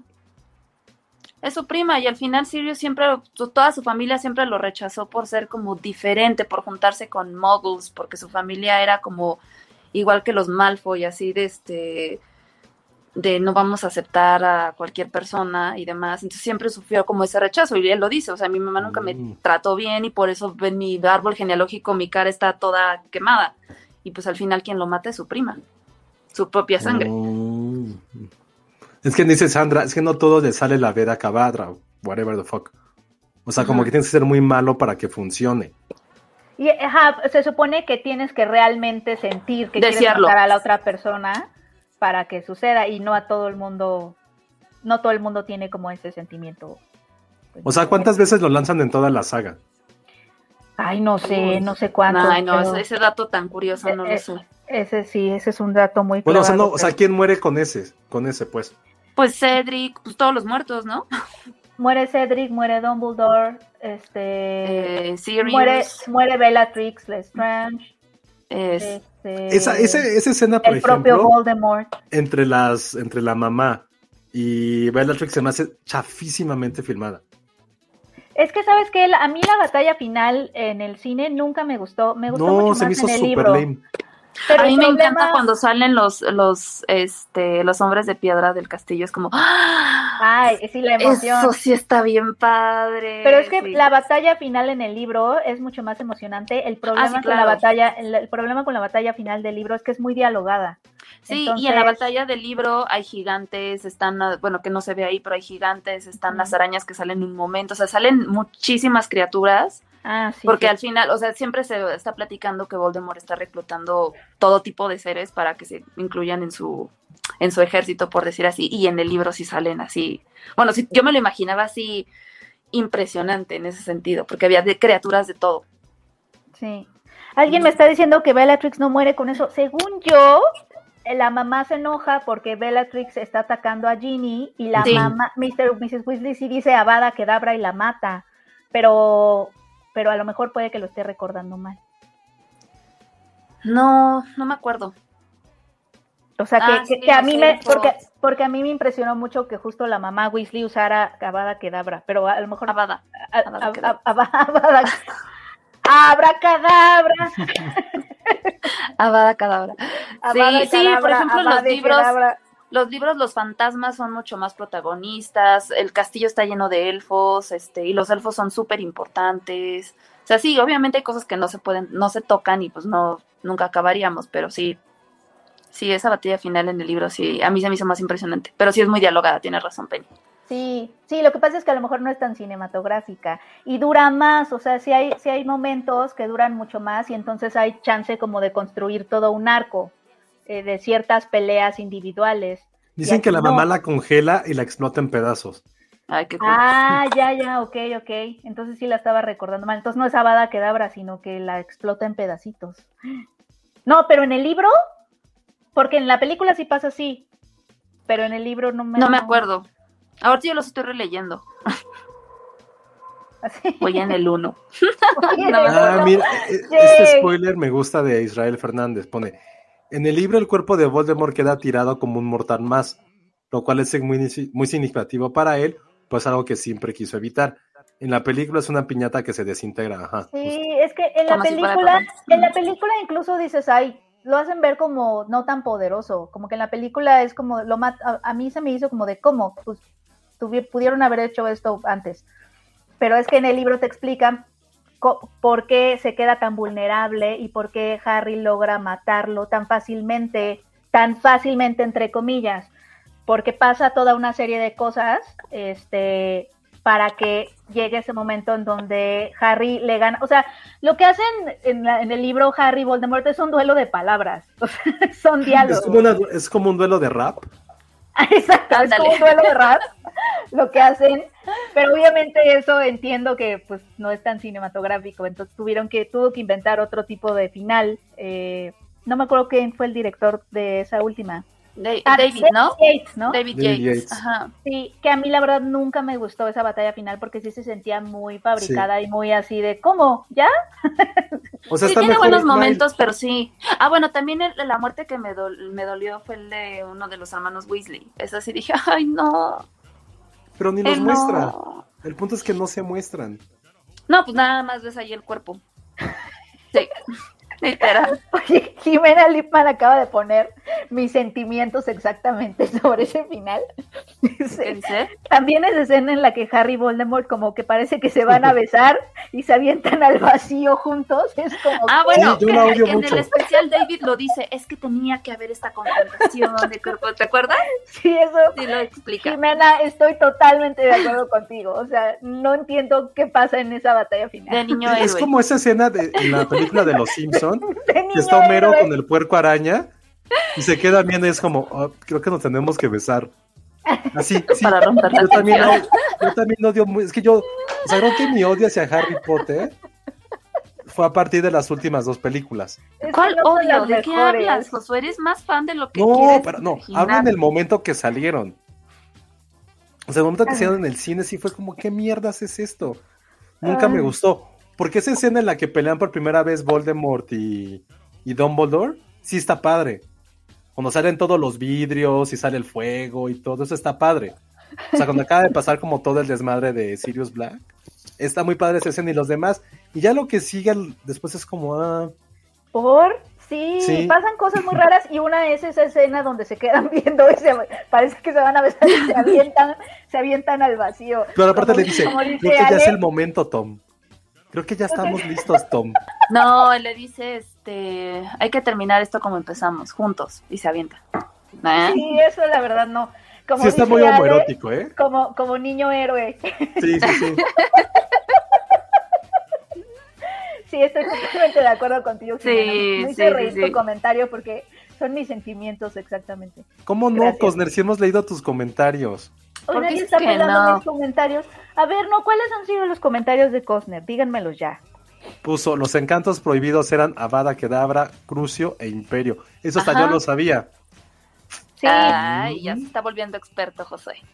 No, pero, igual, es que pero igual sí está bien para es tenerlo de fondo. La dificultad con todos, justo es lo que decía Sandy, creo que, que justo tiene, o sea, te van a salir siempre y cuando realmente quieras hacer eso, porque si titubeas o si te sientes medio ambivalente, no te salen.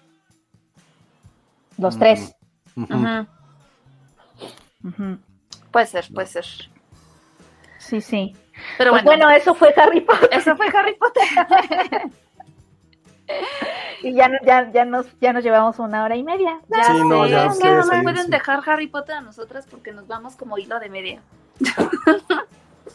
Sí, Sí. sí. Pero, sí, vean el especial. Está es padre. muy nostálgico. O sea, creo que todos crecimos con él. Hubiera esperado que fuera como una, como tres o cuatro películas. O un especial un poquito más largo, porque sí faltaron mucha gente, cierto tipo de detalles. Y a lo mejor que indagaran más en esa, en esa parte como un poco de Edipo de Daniel Radcliffe y Helena Bonham Carter, ¿eh? Eso sí estuvo, estuvo fuerte. fue una confesión fuerte. Sí, oigan, y lo último, lo último, qué impresionante es eh, porque muchas de esas escenas están filmadas en Universal Studios, ¿no? Eh, cuando, cuando Daniel Radcliffe está como saliendo a la calle diagonal y, el banco, ¿no? Sí. Este, esas, esos sets existen y están en Universal Studios. Está muy impresionante eso. Yo que siempre he querido ir. Ah, están en Londres, ¿no? No, no, no. según yo son los que están aquí en. Ah, no sé si no, son los, de Londres. Ajá, los de no sé si son los de Orlando o los de Londres. Pero está impresionante, ¿no? Ay, los de Orlando no, sí no. No, es el de Londres, porque incluso hay, como la tierra de Harry Potter en Londres. Hay tours, ajá. En el lote Warner lo Tienen, o sea, de los de donde los sets donde quedaron, o sea, hay unos que no se destruyeron y ahí siguen. Y, ahí te dan tours. Está impresionante, o sea, sí, eso también me llamó muchísimo la atención. Sí. Pero ya. Muchas gracias, amigos. Vean el especial. Sí, vean el especial. Ahora sí, ¿de qué quieren que sigamos hablando? Porque Boba Fett eh, lo teníamos pensado, pero creo que está tan aburrida que no vale mucho la pena hablar. Está aburrida, o sea, de plano si no bye, nada de nada nada de Mandalorian, nada. Es que es el mismo, es el Mandalorian, es lo mismo. Es exactamente lo mismo. Ah, así, la misma. Así de, sí, tienes que llegar al punto A, del punto A al punto B y en medio va a haber un desmadre. Pero siempre sales vivo. Ah, ah. ¿Pero también es un western o qué? Sí, Es que, bueno, a ver, ojo, también nada más va un solo capítulo. Igual para eso esperamos a Elsa para que se moje y él pueda hablar como, como fan. Va, va, va, me parece. Y mientras lo veo, lo voy a ver este fin de semana. Pero entonces sí está muy aburrido. Pues sí, a mí me aburrió mucho. Muchísimo, muchísimo, mm. muchísimo. X, muy X. Porque ahora hay como, hay karatecas. Hay karatecas en el, así en Tatooine. Entonces hay un momento, hay un momento Power Rangers, Penny, que de repente así, salen como esos malos así que, que saltan así de un edificio, saltan, caen así en la arena y es como hacen un círculo alrededor de, Boba Fett. Y es como Power Rangers. Ah, porque aparte es así como ¡pum! Así, movimientos de karate, como de artes marciales. Y fue como, no, por Dios.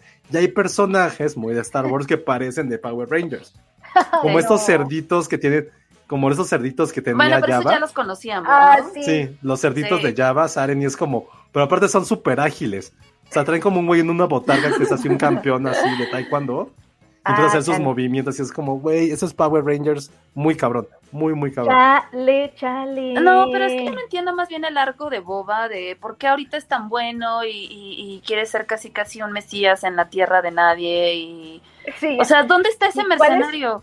¿Cuál es el punto de Boba Fett? No entiendo, ajá, tampoco entiendo por qué. Pero, se entiende porque sufrió hacer a todos mucho. buenos y Sufrió mucho.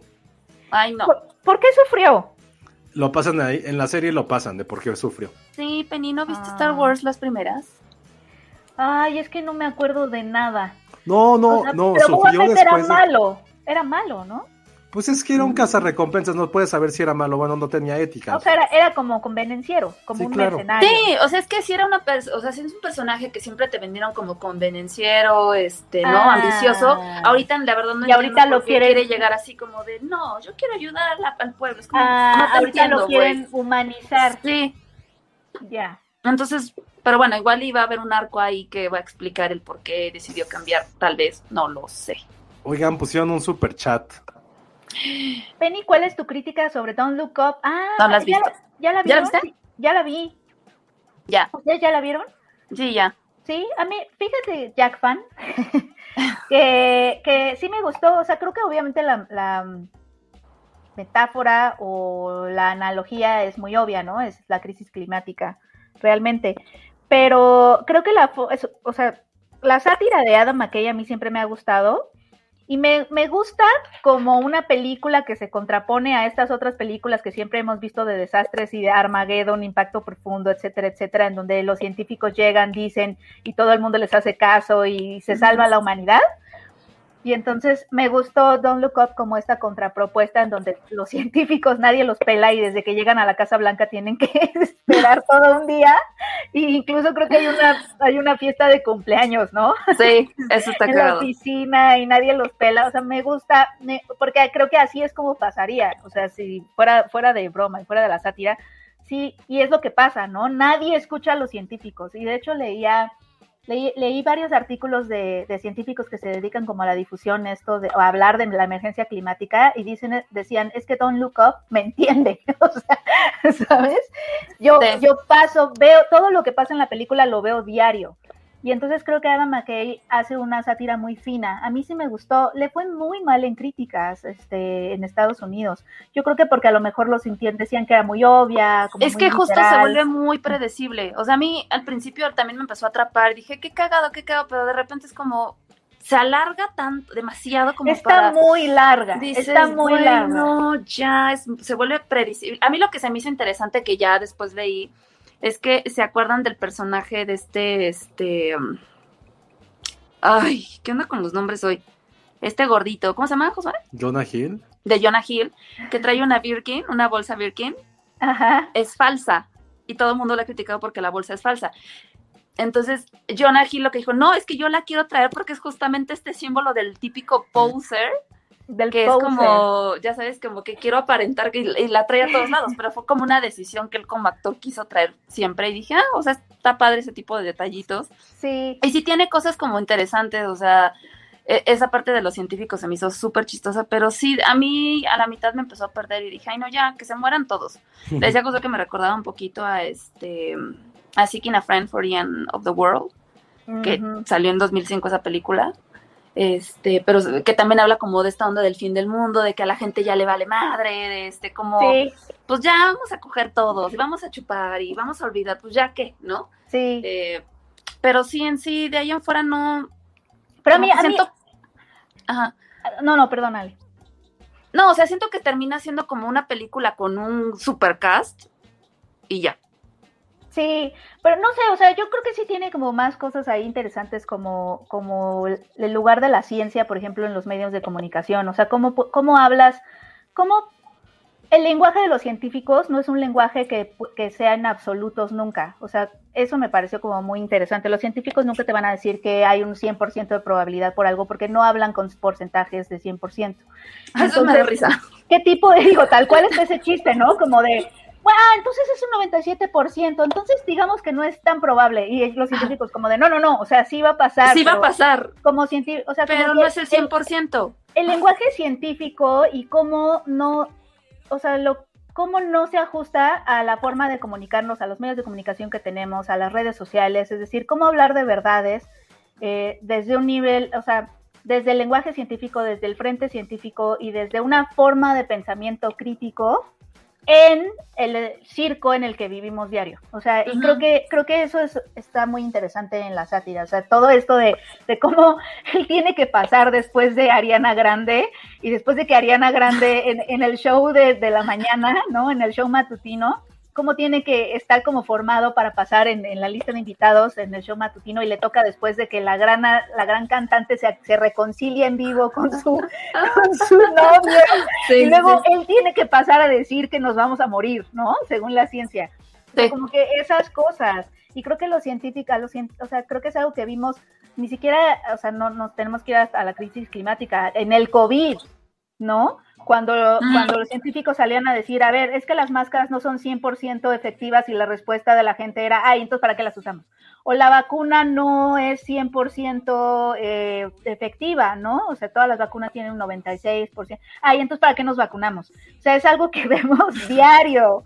Entonces, esa, ese, ese como paradigma de lo que es la verdad científica, cómo, o sea, qué forma o qué lugar tiene en, en, la forma de comunicarnos hoy. O sea, creo que eso también, eso me pareció súper interesante de la película. Pero sí, sí concuerdo en que está muy larga. O sea, sí está muy larga y de pronto sí ya sabes un poco hacia dónde va, porque no hay otra forma en que la que pueda acabar, ¿sabes? O sea, si se, si se fuera por otro lado, sería un, un desastre. Solo hay una forma en la que puede acabar esa película y sí lo sabes como a la hora, hora y media. Porque dura dos horas y cacho. Sí, no, no, no, sí te pierde cañón. Cañón llega, digo, ya, por favor, ya sabemos, vas. Ajá. Pero bueno, la moraleja es háganle caso a los expertos y, a la ciencia. Sí, obvio, siempre. Sí. A mí no me gustó. Creo que la hemos platicado, lo puse mucho en redes, se me hizo demasiado obvia. Se siento que fue una, una película como con algoritmo, de poner como todo, o sea, como de buscar los trending topics en la, era, en la era Trump, y era como, este güey, todo lo, todo lo malo que él hacía, o lo que según la gente liberal consideraba que eran errores de Trump, era, ahora, ¿cómo nos burlamos de estos güeyes y lo ponemos en una película? O sea, eh, Jonah Hill es como era el hijo, se me fue el, nombre del hijo de Trump. Se me fue. De Ivanka. Era, era Ivanka. así como, ¿Cómo se llama? Ah, sí. Era Ivanka, tal cual. Entonces siento que sí fue. Se me hizo como estas parodias que salían así, que era como. ¿Cómo se llama este programa de Televisa? Pues que es se como disfrazaban? un capítulo de Los Simpsons. O sea... El privilegio de amar. Ándale, se me hizo como esa madre. Y fue como, güey. O sea, si quiero ver algo inteligente de esta forma y que no me lo ponga en mi cara, es tan obvio. Y que todos celebremos esa obviedad o sea, era como ver Walk the Dog, esta película que se llama Escándalo en la Casa Blanca. Si no la han podido ver, véanlo. Es también de cómo la política, eh, bueno, los políticos más bien el poder, el gobierno manipula los medios a través de una guerra. Entonces me hizo súper, súper, es una película bastante interesante en ese sentido. Y esta me gustaron ciertas ideas. Me gustó mucho el inicio, creo que la primera mitad sí me gustó. Pero ya después fue como de, güey, ya, ya sabía que iba a pasar. Ahora el millonario, era el Jeff Bezos. O sea, fue como encontrar, haberle puesto al vejero de, güey, sí sale checa todos los trending topics de los últimos dos años, a partir del COVID, y dime qué, ha estado haciendo ruido. Ay, pues mira, está este escándalo de Kanye West y su esposa. Güey, hay que ponerlo en la película. Es que Jeff Bezos quiere viajar al espacio y la gente se queja de que hay, de que hay miles de pobres y este güey quiere gastar miles y millones de dólares en el espacio. Pongamos un Jeff Bezos oye, pues es que Trump y la chingada, póngalo, ponlo, perdón. Y era como, y este hashtag Don't Look Up o Make America Great Again, ponlo. Entonces como que siento que fue una película hecha con algoritmo, como para sorprendernos de decir, y era como revisar, claro, este se parece a esto, esto se parece a lo otro, y esto a esto era como, güey, sí. ya, ya entendimos. Esto ya, me gusta este comentario de Madame Tussauds. Se sentía como un sketch muy, muy largo de Saturday Night Live. Justo así la sentí. Así de, güey, ya, ya entendimos, ya a mí, aunque ojo, también yo soy de las pocas personas, creo, que no soportan nada a McKay. Ni siquiera sus comedias las soporto. O sea, Anchorman me, caga. Anchorman 2 no la soporto. Step Brothers tampoco me gusta. Y eso que es como comedia de, mismo, de mis tiempos. de mis tiempos, pero a mí nunca me gustaba McKay. O sea, nunca se, me hizo como la copia muy barata y familiar de lo que, de lo que se ayuda a Pato. Era como el hermano ñoño virgen que, se que tenía como el pantalón en los pezones. Siempre se me hizo nada y eso. Y en cambio, pues a, y okay. Pato era como el hermano cool. Y este güey era el hermano ñoño que quería ser siempre como él. Entonces, o sea, yo no lo soporto. Por ejemplo, Big Short, me acuerdo que le dije a Elsa, güey, la aguanté 20 minutos, se me hizo una madre y la apagué. O sea, literal es de las pocas películas que apagué así la tele, dije, güey, no la soporté. Ay, de plano. Ojo, Tampoco soy yo el mejor partidario de, este director y de su, de su obra, pero esta sí. de plano la aguanté, la vi. No digo que esté mal, simplemente creo que se me hizo muy obvia.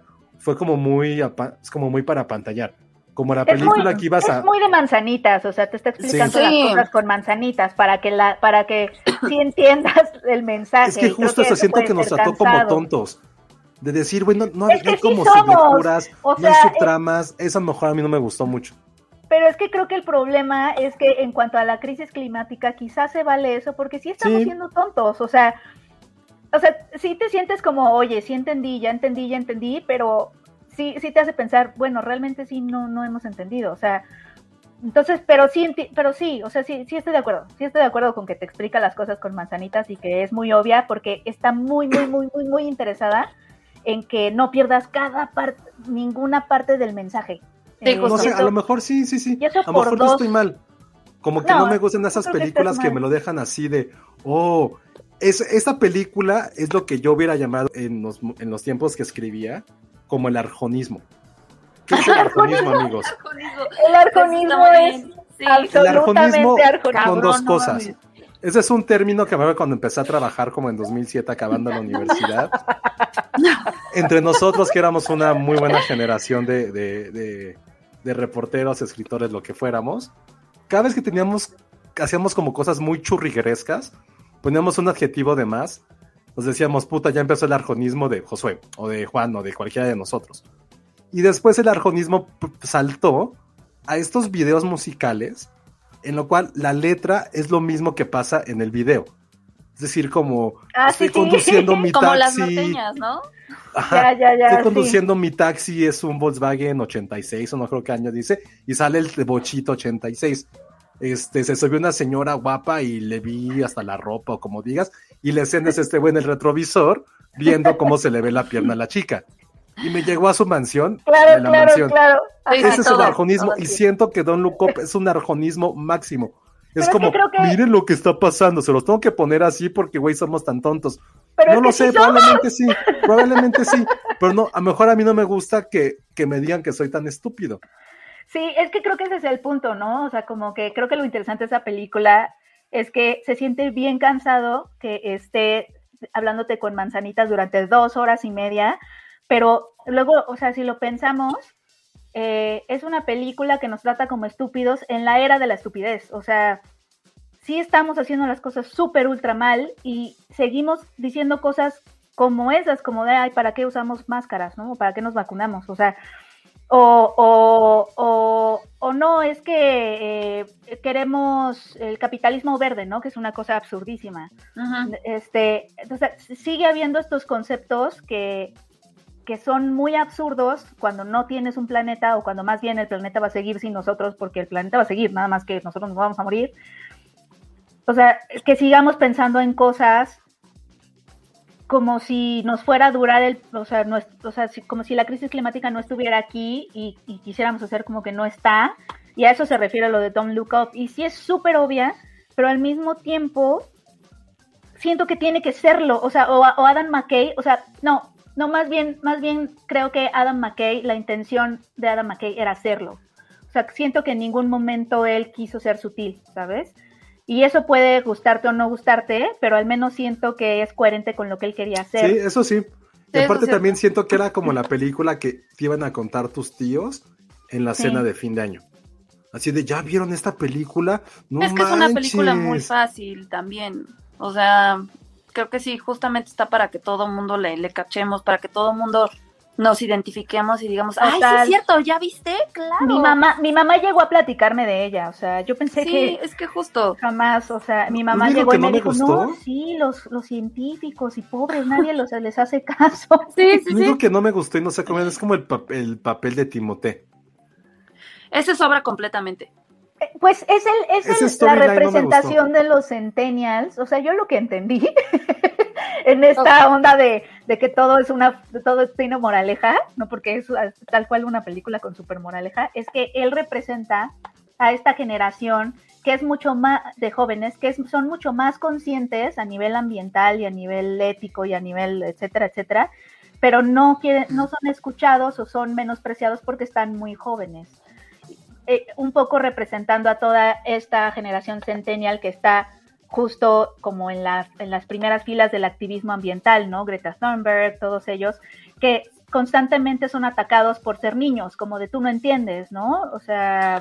Fíjate que yo no lo entendí así, ¿eh? O sea... Y así lo entendí yo, porque él es muy consciente y se droga y eso sí, parece que es un desastre, pero las cosas que dice son como mucho más conscientes de lo que dice la presidenta, por ejemplo no sé, a mí se me hizo más como vamos a poner a alguien joven para hacer esta crítica de, güey, todo lo que salga lo voy a grabar, o sea, como no conocen esta ah, este, de mira con quién estoy, vamos a hacer un live de que no, ya sabes, el TikTok y cosas así, o sea, lo sentí más como por ese lado que realmente quisiera representar algo mucho más profundo. Pero me gustó mucho la parte como religiosa que tienes, oculta.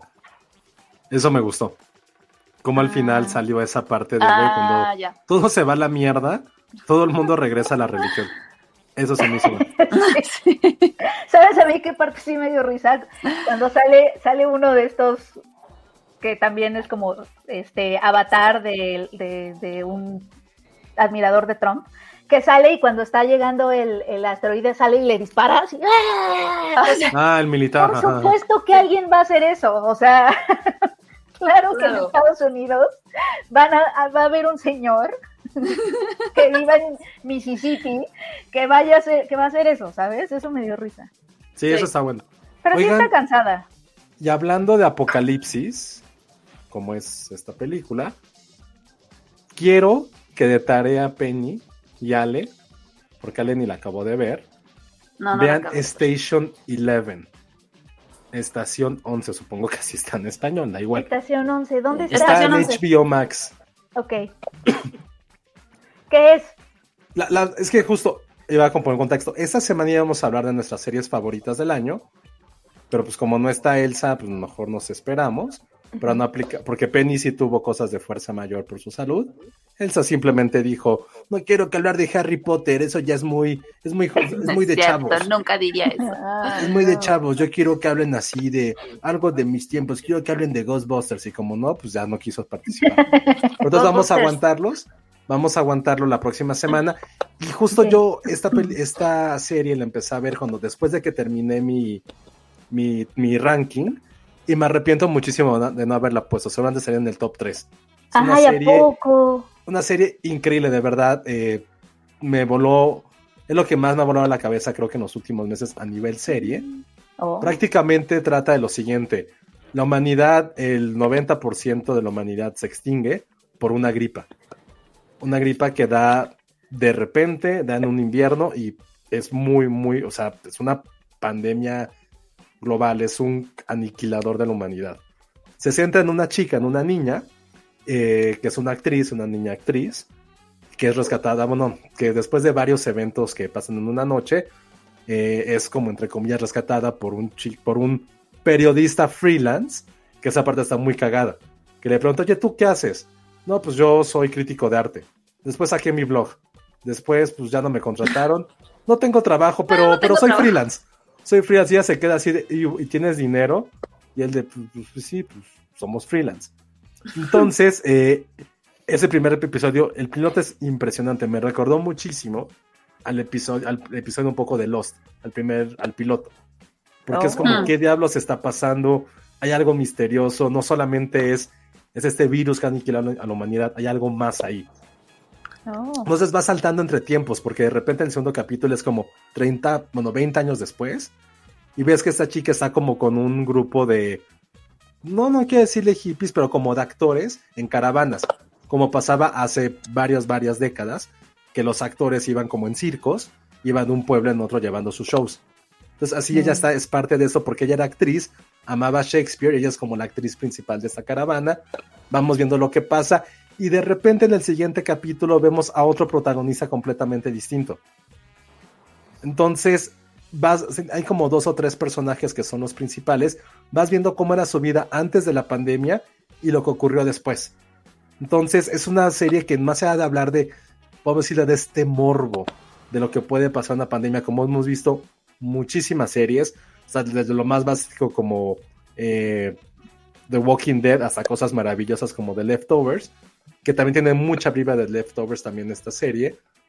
Eh, no tanto es por ahí, es más bien como hay un misterio muy grande porque hay una novela gráfica que la niña va leyendo y que hay muchos elementos de esa novela gráfica que están pasando en el mundo actual. Entonces hay esta parte, tío, que es como un misterio muy a la Lost, que decías así de, güey, a ver, hay algo, hay como un monstruo de humo aquí. ¿Qué, diablo significa eso? Y lo que pasaba en Los también era eso, de que veas un capítulo, era un personaje, un protagonista. En el siguiente capítulo era, un, era otro personaje.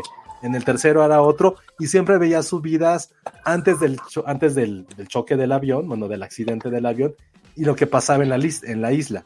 Y aquí es muy similar, porque vas viendo cada ah. protagonista o cada personaje, qué es lo que hacía antes y qué es lo que está pasando hasta ya que ha sobrevivido. Entonces, es una serie ah. que habla sobre esta parte de la humanidad, habla evidentemente de profecías, hay como mucha mantis, mucha mantis, ¿eh? Voy a decir mantis religiosa, como mucho manto religioso alrededor de eso. Es una serie que de verdad es, no es tanto ciencia ficción, porque no, ni siquiera le interesa tener esa parte. Es más bien como un drama de supervivencia, de los lazos humanos que nos permiten seguir viviendo y lo que vamos dejando atrás. Porque aparte, algo más que pasa en la serie es que hay una división muy grande de esos sobrevivientes entre los que quieren seguir viviendo en el pasado los que de plano dejen de decir, ¿saben qué? Eso ya pasó, somos una nueva raza, somos una nueva especie, tenemos que olvidar aquello que nos trajo aquí. Entonces hay como un duelo que supongo que en, el, que en un futuro va a llevar algo casi hasta, no sé si quiero puedo decir que una guerra, pero sí a haber como conflictos entre esos dos bandos y sus ideologías. Entonces, véanla, está en HBO Max. El primer episodio sí es una belleza. De repente el 2 y el 3 y presentan a otros personajes o este futuro se vuelven un poquito tediosos, pero ya cuando llegan a un capítulo en el cual sale como un profeta, ya van a ver perfectamente hacia dónde va la serie. E insisto, es algo que a mí me ha gustado muchísimo. Dura 40 minutos, no lo sientes, creas empatía por los personajes. Te pondrás a pensar así de, güey, ¿yo qué podría estar haciendo en este futuro? Yo hubiera sobrevivido, quizá no, no lo sabes. Y como plus, ahí sí, como plus, sale Gael García, entonces. Ah, muy bien. Sí. Ah, sí, la voy a ver. Sí, se, se oye. Yo la voy a terminar. Sí, a mí me ha gustado muchísimo, de verdad. Mucho, mucho, mucho. La voy a ver. Justo estaba buscando series este para. Bueno, ya también empecé a ver Succession. Ah. Yo también. No avanzo del tercer capítulo. No, a, mí, a mí sí me ha gustado mucho, pero, pero pues me falta un bueno. Porque no, a mí también, o sea, sí me gusta, pero son largas. Entonces de repente la pongo y es como, ya tengo que hacer otra cosa y digo, ay, bueno, ya, mañana lo retomo y no lo retomo. sí, sí, está cañón. Sí, está muy buena, pero pues me falta para terminarla. O sea, son cuatro temporadas ya, ¿no? Sí. Oh, man, es un montón. Ok, bueno, voy a ver entonces Estación... 11. estación Station Eleven. HBO Max. Perfecto. Y también ya quedé con Ale que voy a ver em, la segunda temporada de Emily in Paris para que podamos, por el morbo, para que podamos para que por podamos el morbo, Ah, el morbo, si bien que la quieren ver. Yo ya la vi, por eso le dije No, a Penny, bueno. porque hay cosas que yo dije, para, No, para no vivorearla bien. con Ale. ajá. ajá, es que quiero vivorear. La voy a ver este fin de semana. Dije, esto no está bien, esto neta no está bien. No, no, no, no. A ver qué No, no, no, ya no es tanto el cliché francés. Creo que hay como cosas más de fondo como mujer que digo, güey, ¿qué pedo? ¿Por qué están tan enfermos? O sea, no, no, no. ¿alguien bueno. vio Cobra Kai? Yo, yo vi, yo vi algunos episodios de Cobra Kai. ¿Qué tal está? Me ha dado mucha flojera. Pues es que miren, creo que ya estamos en un punto en donde mm, la serie hace nada más cosas como que cree que van a complacerte Al fan. eh, a- a co- al fan. Sí, sí, sí, sí. Y, y yo soy fan, pero hay cosas en esta temporada. O sea, sí se siente ya la escritura un poquito, pues digamos. Ya un poco forzada la historia, des- ¿no? descuidada, un poco forzada, de pronto hay peleas que no tendrían por qué ser, este, pero nada más es como para verlos pelear. Eh, sí, o sea, sí se siente un poco forzado, pero sí la quiero seguir viendo porque no ha llegado al final, o sea, al torneo del All Valley Tournament. Ok, sí la voy a ver, la voy a No, ver.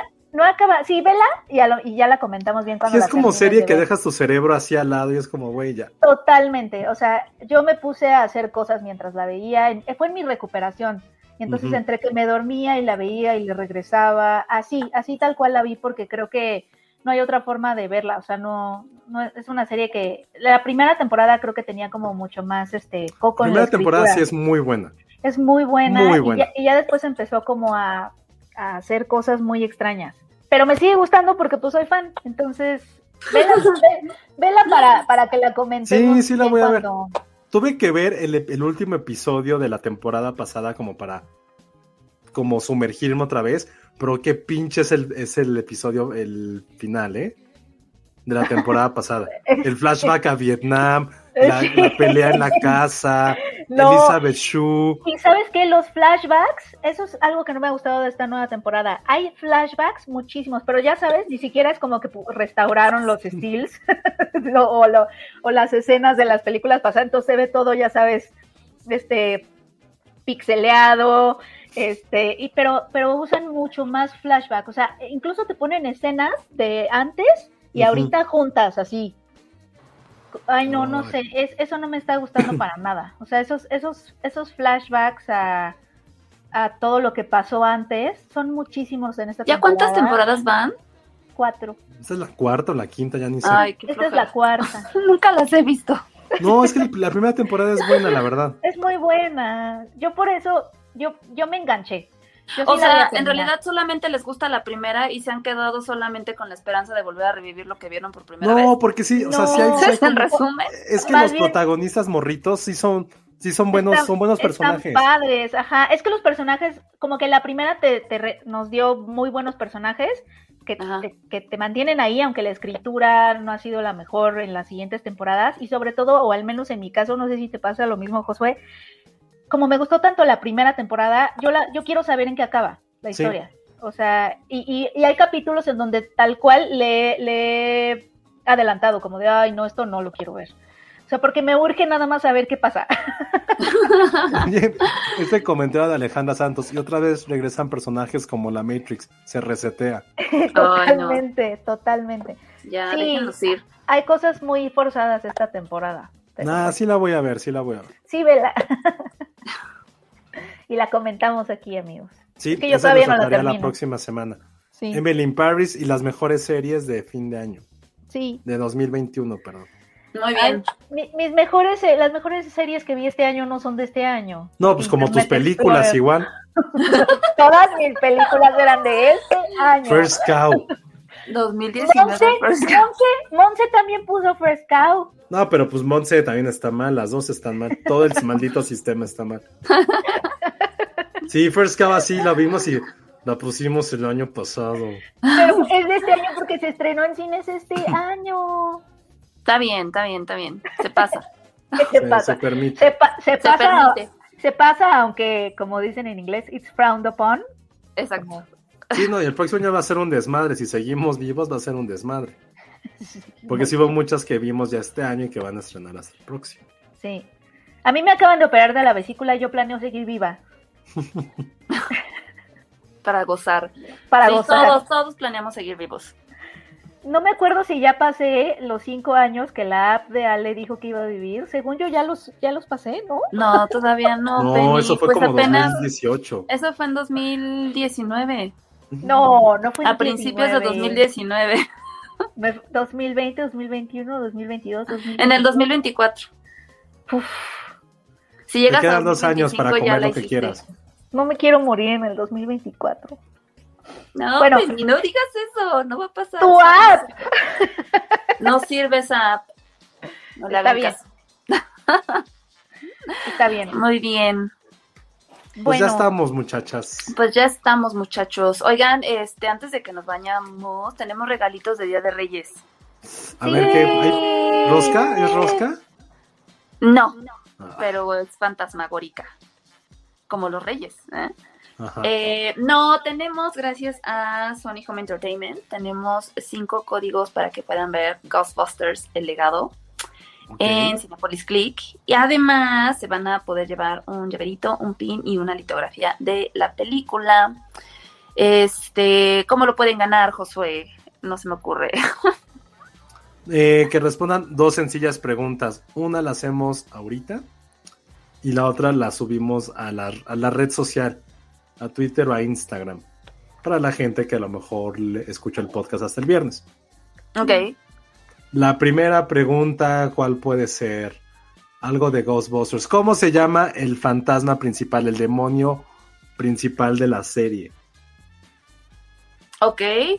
Lo mencionan muchísimo en esta película, muchísimo. Sí, sí, sí, creo que se entiende perfectamente la pregunta. Muy bien. Y la segunda la subimos el viernes para todos aquellos que no escuchan esto en vivo, que está muy mal de su parte, pero al mismo tiempo muy bien, porque nos siguen dando muchos números en Spotify. Entonces, muchas gracias a los que nos escuchan en esta, no, no en Spotify más. Sí, que escuchan el podcast, que lo descarguen.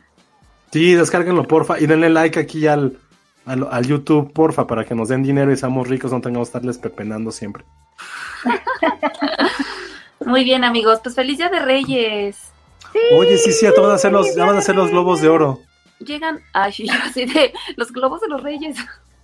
No, los globos de oro. Ah, los globos de los reyes, no, que no hagan eso, neta sí contaminan a lo bestia. Sí, hay mucha contaminación. Se supone que los iban a prohibir. Pongan su cartita en el árbol. es más bonito. O en el zapato, mi mamá me hacía poner en el zapato, nunca entendí qué pedo. En el zapato, sí. Yo solamente una vez lo hice porque me dio curiosidad, así de más, ¿se deja en el zapato? Mi mamá sí, pues si quieres. porque yo siempre lo dejaba en el arbolito, mi mamá Y tu mamá escribiendo su diario, hoy mi, mi hija es muy rara. Pues es que Como tampoco entiendo a la gente que pone sus, bueno, que pone las cartitas en el árbol. Yo siempre la ponía ahí. Yo siempre la ponía en el árbol. dónde la ponías? Ajá, ¿dónde la ponías? Que en el zapato. Ah, sí, sí. ¿A Santa también le ponías en zapato? A los dos, yo no, yo no tenía, yo no discriminaba. los cuatro me traían, era como, denme lo que sea, denme lo que sea. Eso, eso está más de oso que dejarla en el árbol. Sí, claro. Espera, Hay todo tu zapato pestoso. Nos preguntan, ¿qué son los globos de los reyes? ¿Que acaso en ah. Monterrey no hacen eso? Sandra, ¿qué pasa contigo? ¿Me estás espantando? Bueno, puede ser que ya no se haga mucho. Yo ya no he visto muchos globos. No, es que antes amarrabas tu cartita. Sí, bueno, no te tocó, Sandy, Sandy agarra, agarrabas tu cartita y la, la la atorabas en el globo, la, en el la amarrabas en el hilo del globito y dejabas ir el globo porque supuestamente así le llegaba a los reyes. Pero los globos contaminan Y luego se atoraba en los cables y te ponías a llorar así de no van a venir. Y te compraban no, Bueno, el comentario de White, no, no, no es de White, de, de me siento en Estados Unidos. No, los reyes no traen regalos en Monterrey. ah, pues qué triste. Sí, eso está triste. Porque acá al menos era doble regalo. ¿Por qué no traen regalos en Monterrey? Pues porque son gringos. Gringos. Lo malo es que luego aplicaban el de unos traen juguetes y otros traen ropa. Y cuando traían ropa era como, ah. Mm. ¿Quién era el que trae ropa? ¿Santa? Reyes. Ay, no. Bueno, no, podías escoger. A mí me traía ropa Santa Claus porque era la ropa que yo usaba en, la, cena del 31 de ah, diciembre. Ay, qué en Año Nuevo. Bueno, no está mal. Sí, eso es lo que hacíamos. Gustaba, o sea. pues eres niño, nada te gusta de ropa. Como niño era como, pues, yo quiero vestir. O sea, yo sí escogía mi ropa. Ah, yo no. Ah, yo sí. Oye, dice Crisis85, en Pachuca se hacía un evento masivo para liberar globos con las cartitas antes de realizar el desfile de Reyes, que era llamada la cabalgata. No, eso era colectivo. Eso no sabía que existía. Órale. Órale. No, pero ya no tiran los globos. Ya ven que todos caen en el mar y pobres tortuguitas y pececitos y todos los seres que habitan el agua. Sí. Sí, no lo hagan. Pongan su zapato, hagan lo que no, quieran. No, su zapato está medio pestoso. En el árbol está bonito. No, los zapatos es normal. Tampoco entiendo por qué eran los zapatos. Yo tampoco, pero yo, en mi casa también había esa. Más, más bien, no, no poníamos la carta en el zapato, pero sí dejabas tu zapato como para que ahí llegaran y te pusieran tus juguetes, muy raro. Eso sí. ¿Quién sabe? Sí, porque es como el, la, bota navideña. Ah, como aquí no hay chimenea, pues lo más parecido es un, zapato. claro, claro. Debe de haber ahí algún contexto bíblico, como lo de la mirra y, el aborto que le quieren hacer a la Virgen. Debe de haber un contexto de haber puesto el zapato. Ay. Los pues, comentarios también están, tan muy chistosos ahorita. Coman, una, coman rosca, empiecen la dieta ya el próximo lunes. Entonces, háganlo. Ah, a ver, ahí les va el contexto. Que en ese momento existía, no sé en qué momento se refieren, existía una tradición de poner un zapato porque los sectores más populares llevaban su calzado a la iglesia para que durante una noche los ricos dejaran allí sus limosnas. Luego por la mañana oh. se repartían esos regalos entre las familias. O sea que es de pobres dejarlo en la no, como pusieron en los sectores populares. Es, de, populares. para pedir limosna. Oye, pero está bueno eso, ¿eh? es eso. Es como dar, es como dar la calaverita. Exacto, es como una calaverita. Ahí está, entonces hoy dejen sus zapatos si nos están viendo. Hoy llegan los reyes, son tres, se permiten tres regalos grandes y lo que ellos les quieran dar. Bueno, según tu tradición. ya hace falta una película de Reyes Magos, insisto. Aparte sería como muy incluyente porque está el morenito, el morenazo, está el muy europeo y el otro era como, pues, puede ser latino. Puede ser latino. Sí, como alguien latino, el africano. Lo sentimos asiáticos, ustedes no están representados, ni modo. pero disruptiva, o sea, que no sea tan cristiana o tan católica. Es más, que sean mujeres, que sean reinas, reinas que sean magas. reinas magas. Reinas porque- magas. Porque, en México Seguro hay daríamos mejores reinas regalos. magas, sí, claro. Sí. Unas Exacto. tonterías de incienso. Pero bueno. Mira, Pues nos escribe alguien de. Colombia. Saludos a Colombia. Perdón por mis Eh, comentarios hacia Colombia. tu país. A Colo- ¿En Colombia llegan los reyes? No, nos acaba de poner en Colombia los reyes no traen regalos. Solo el niño Ah. Dios el 24 de diciembre. Cosa curiosa, dijo el niño Dios, lo cual está cagado. Y dos, ¿te gustó Co Colombia? ¿Qué sentiste al haber visto Encanto? ¿Te sentiste identificada? ¿Te gustó? Porque creo que esa es la clave. O sea, no hemos hablado todavía de Encanto, eh, por cierto. Pues no te has resistido. Yo, yo no la he visto. Yo no ¿Cómo, la he visto. Penny? No, Vela para que podamos discutirla también. sí la voy a ver para ver si sí es el, si sí es lo que dice Josué de súper Sí, Josué, sí. Bueno, ya lo, ya lo, ya lo. Co- Colombia. Estaba así de. Colombia.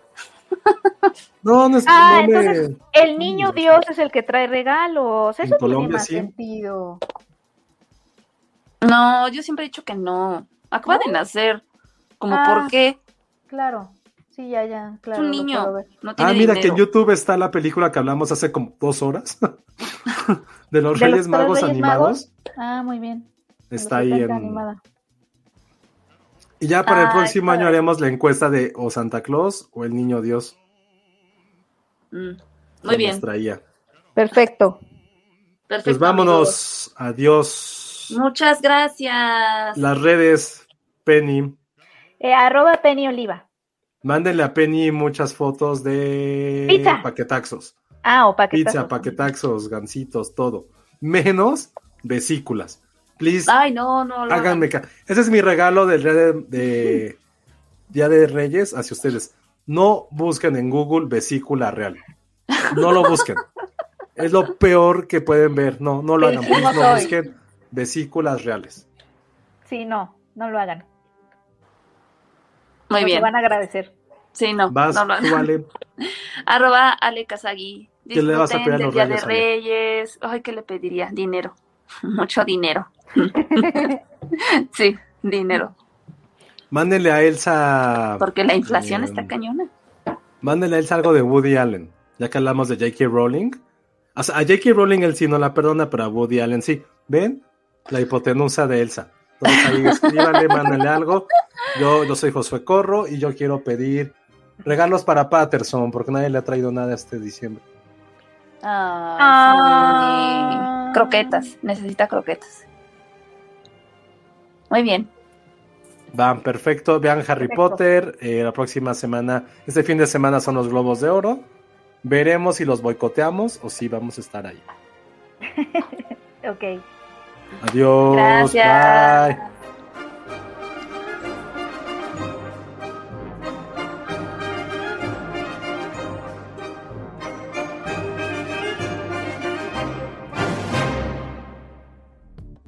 Dixo presentó Filmsteria con Penny Oliva, Alejandro Alemán y Josué Corro.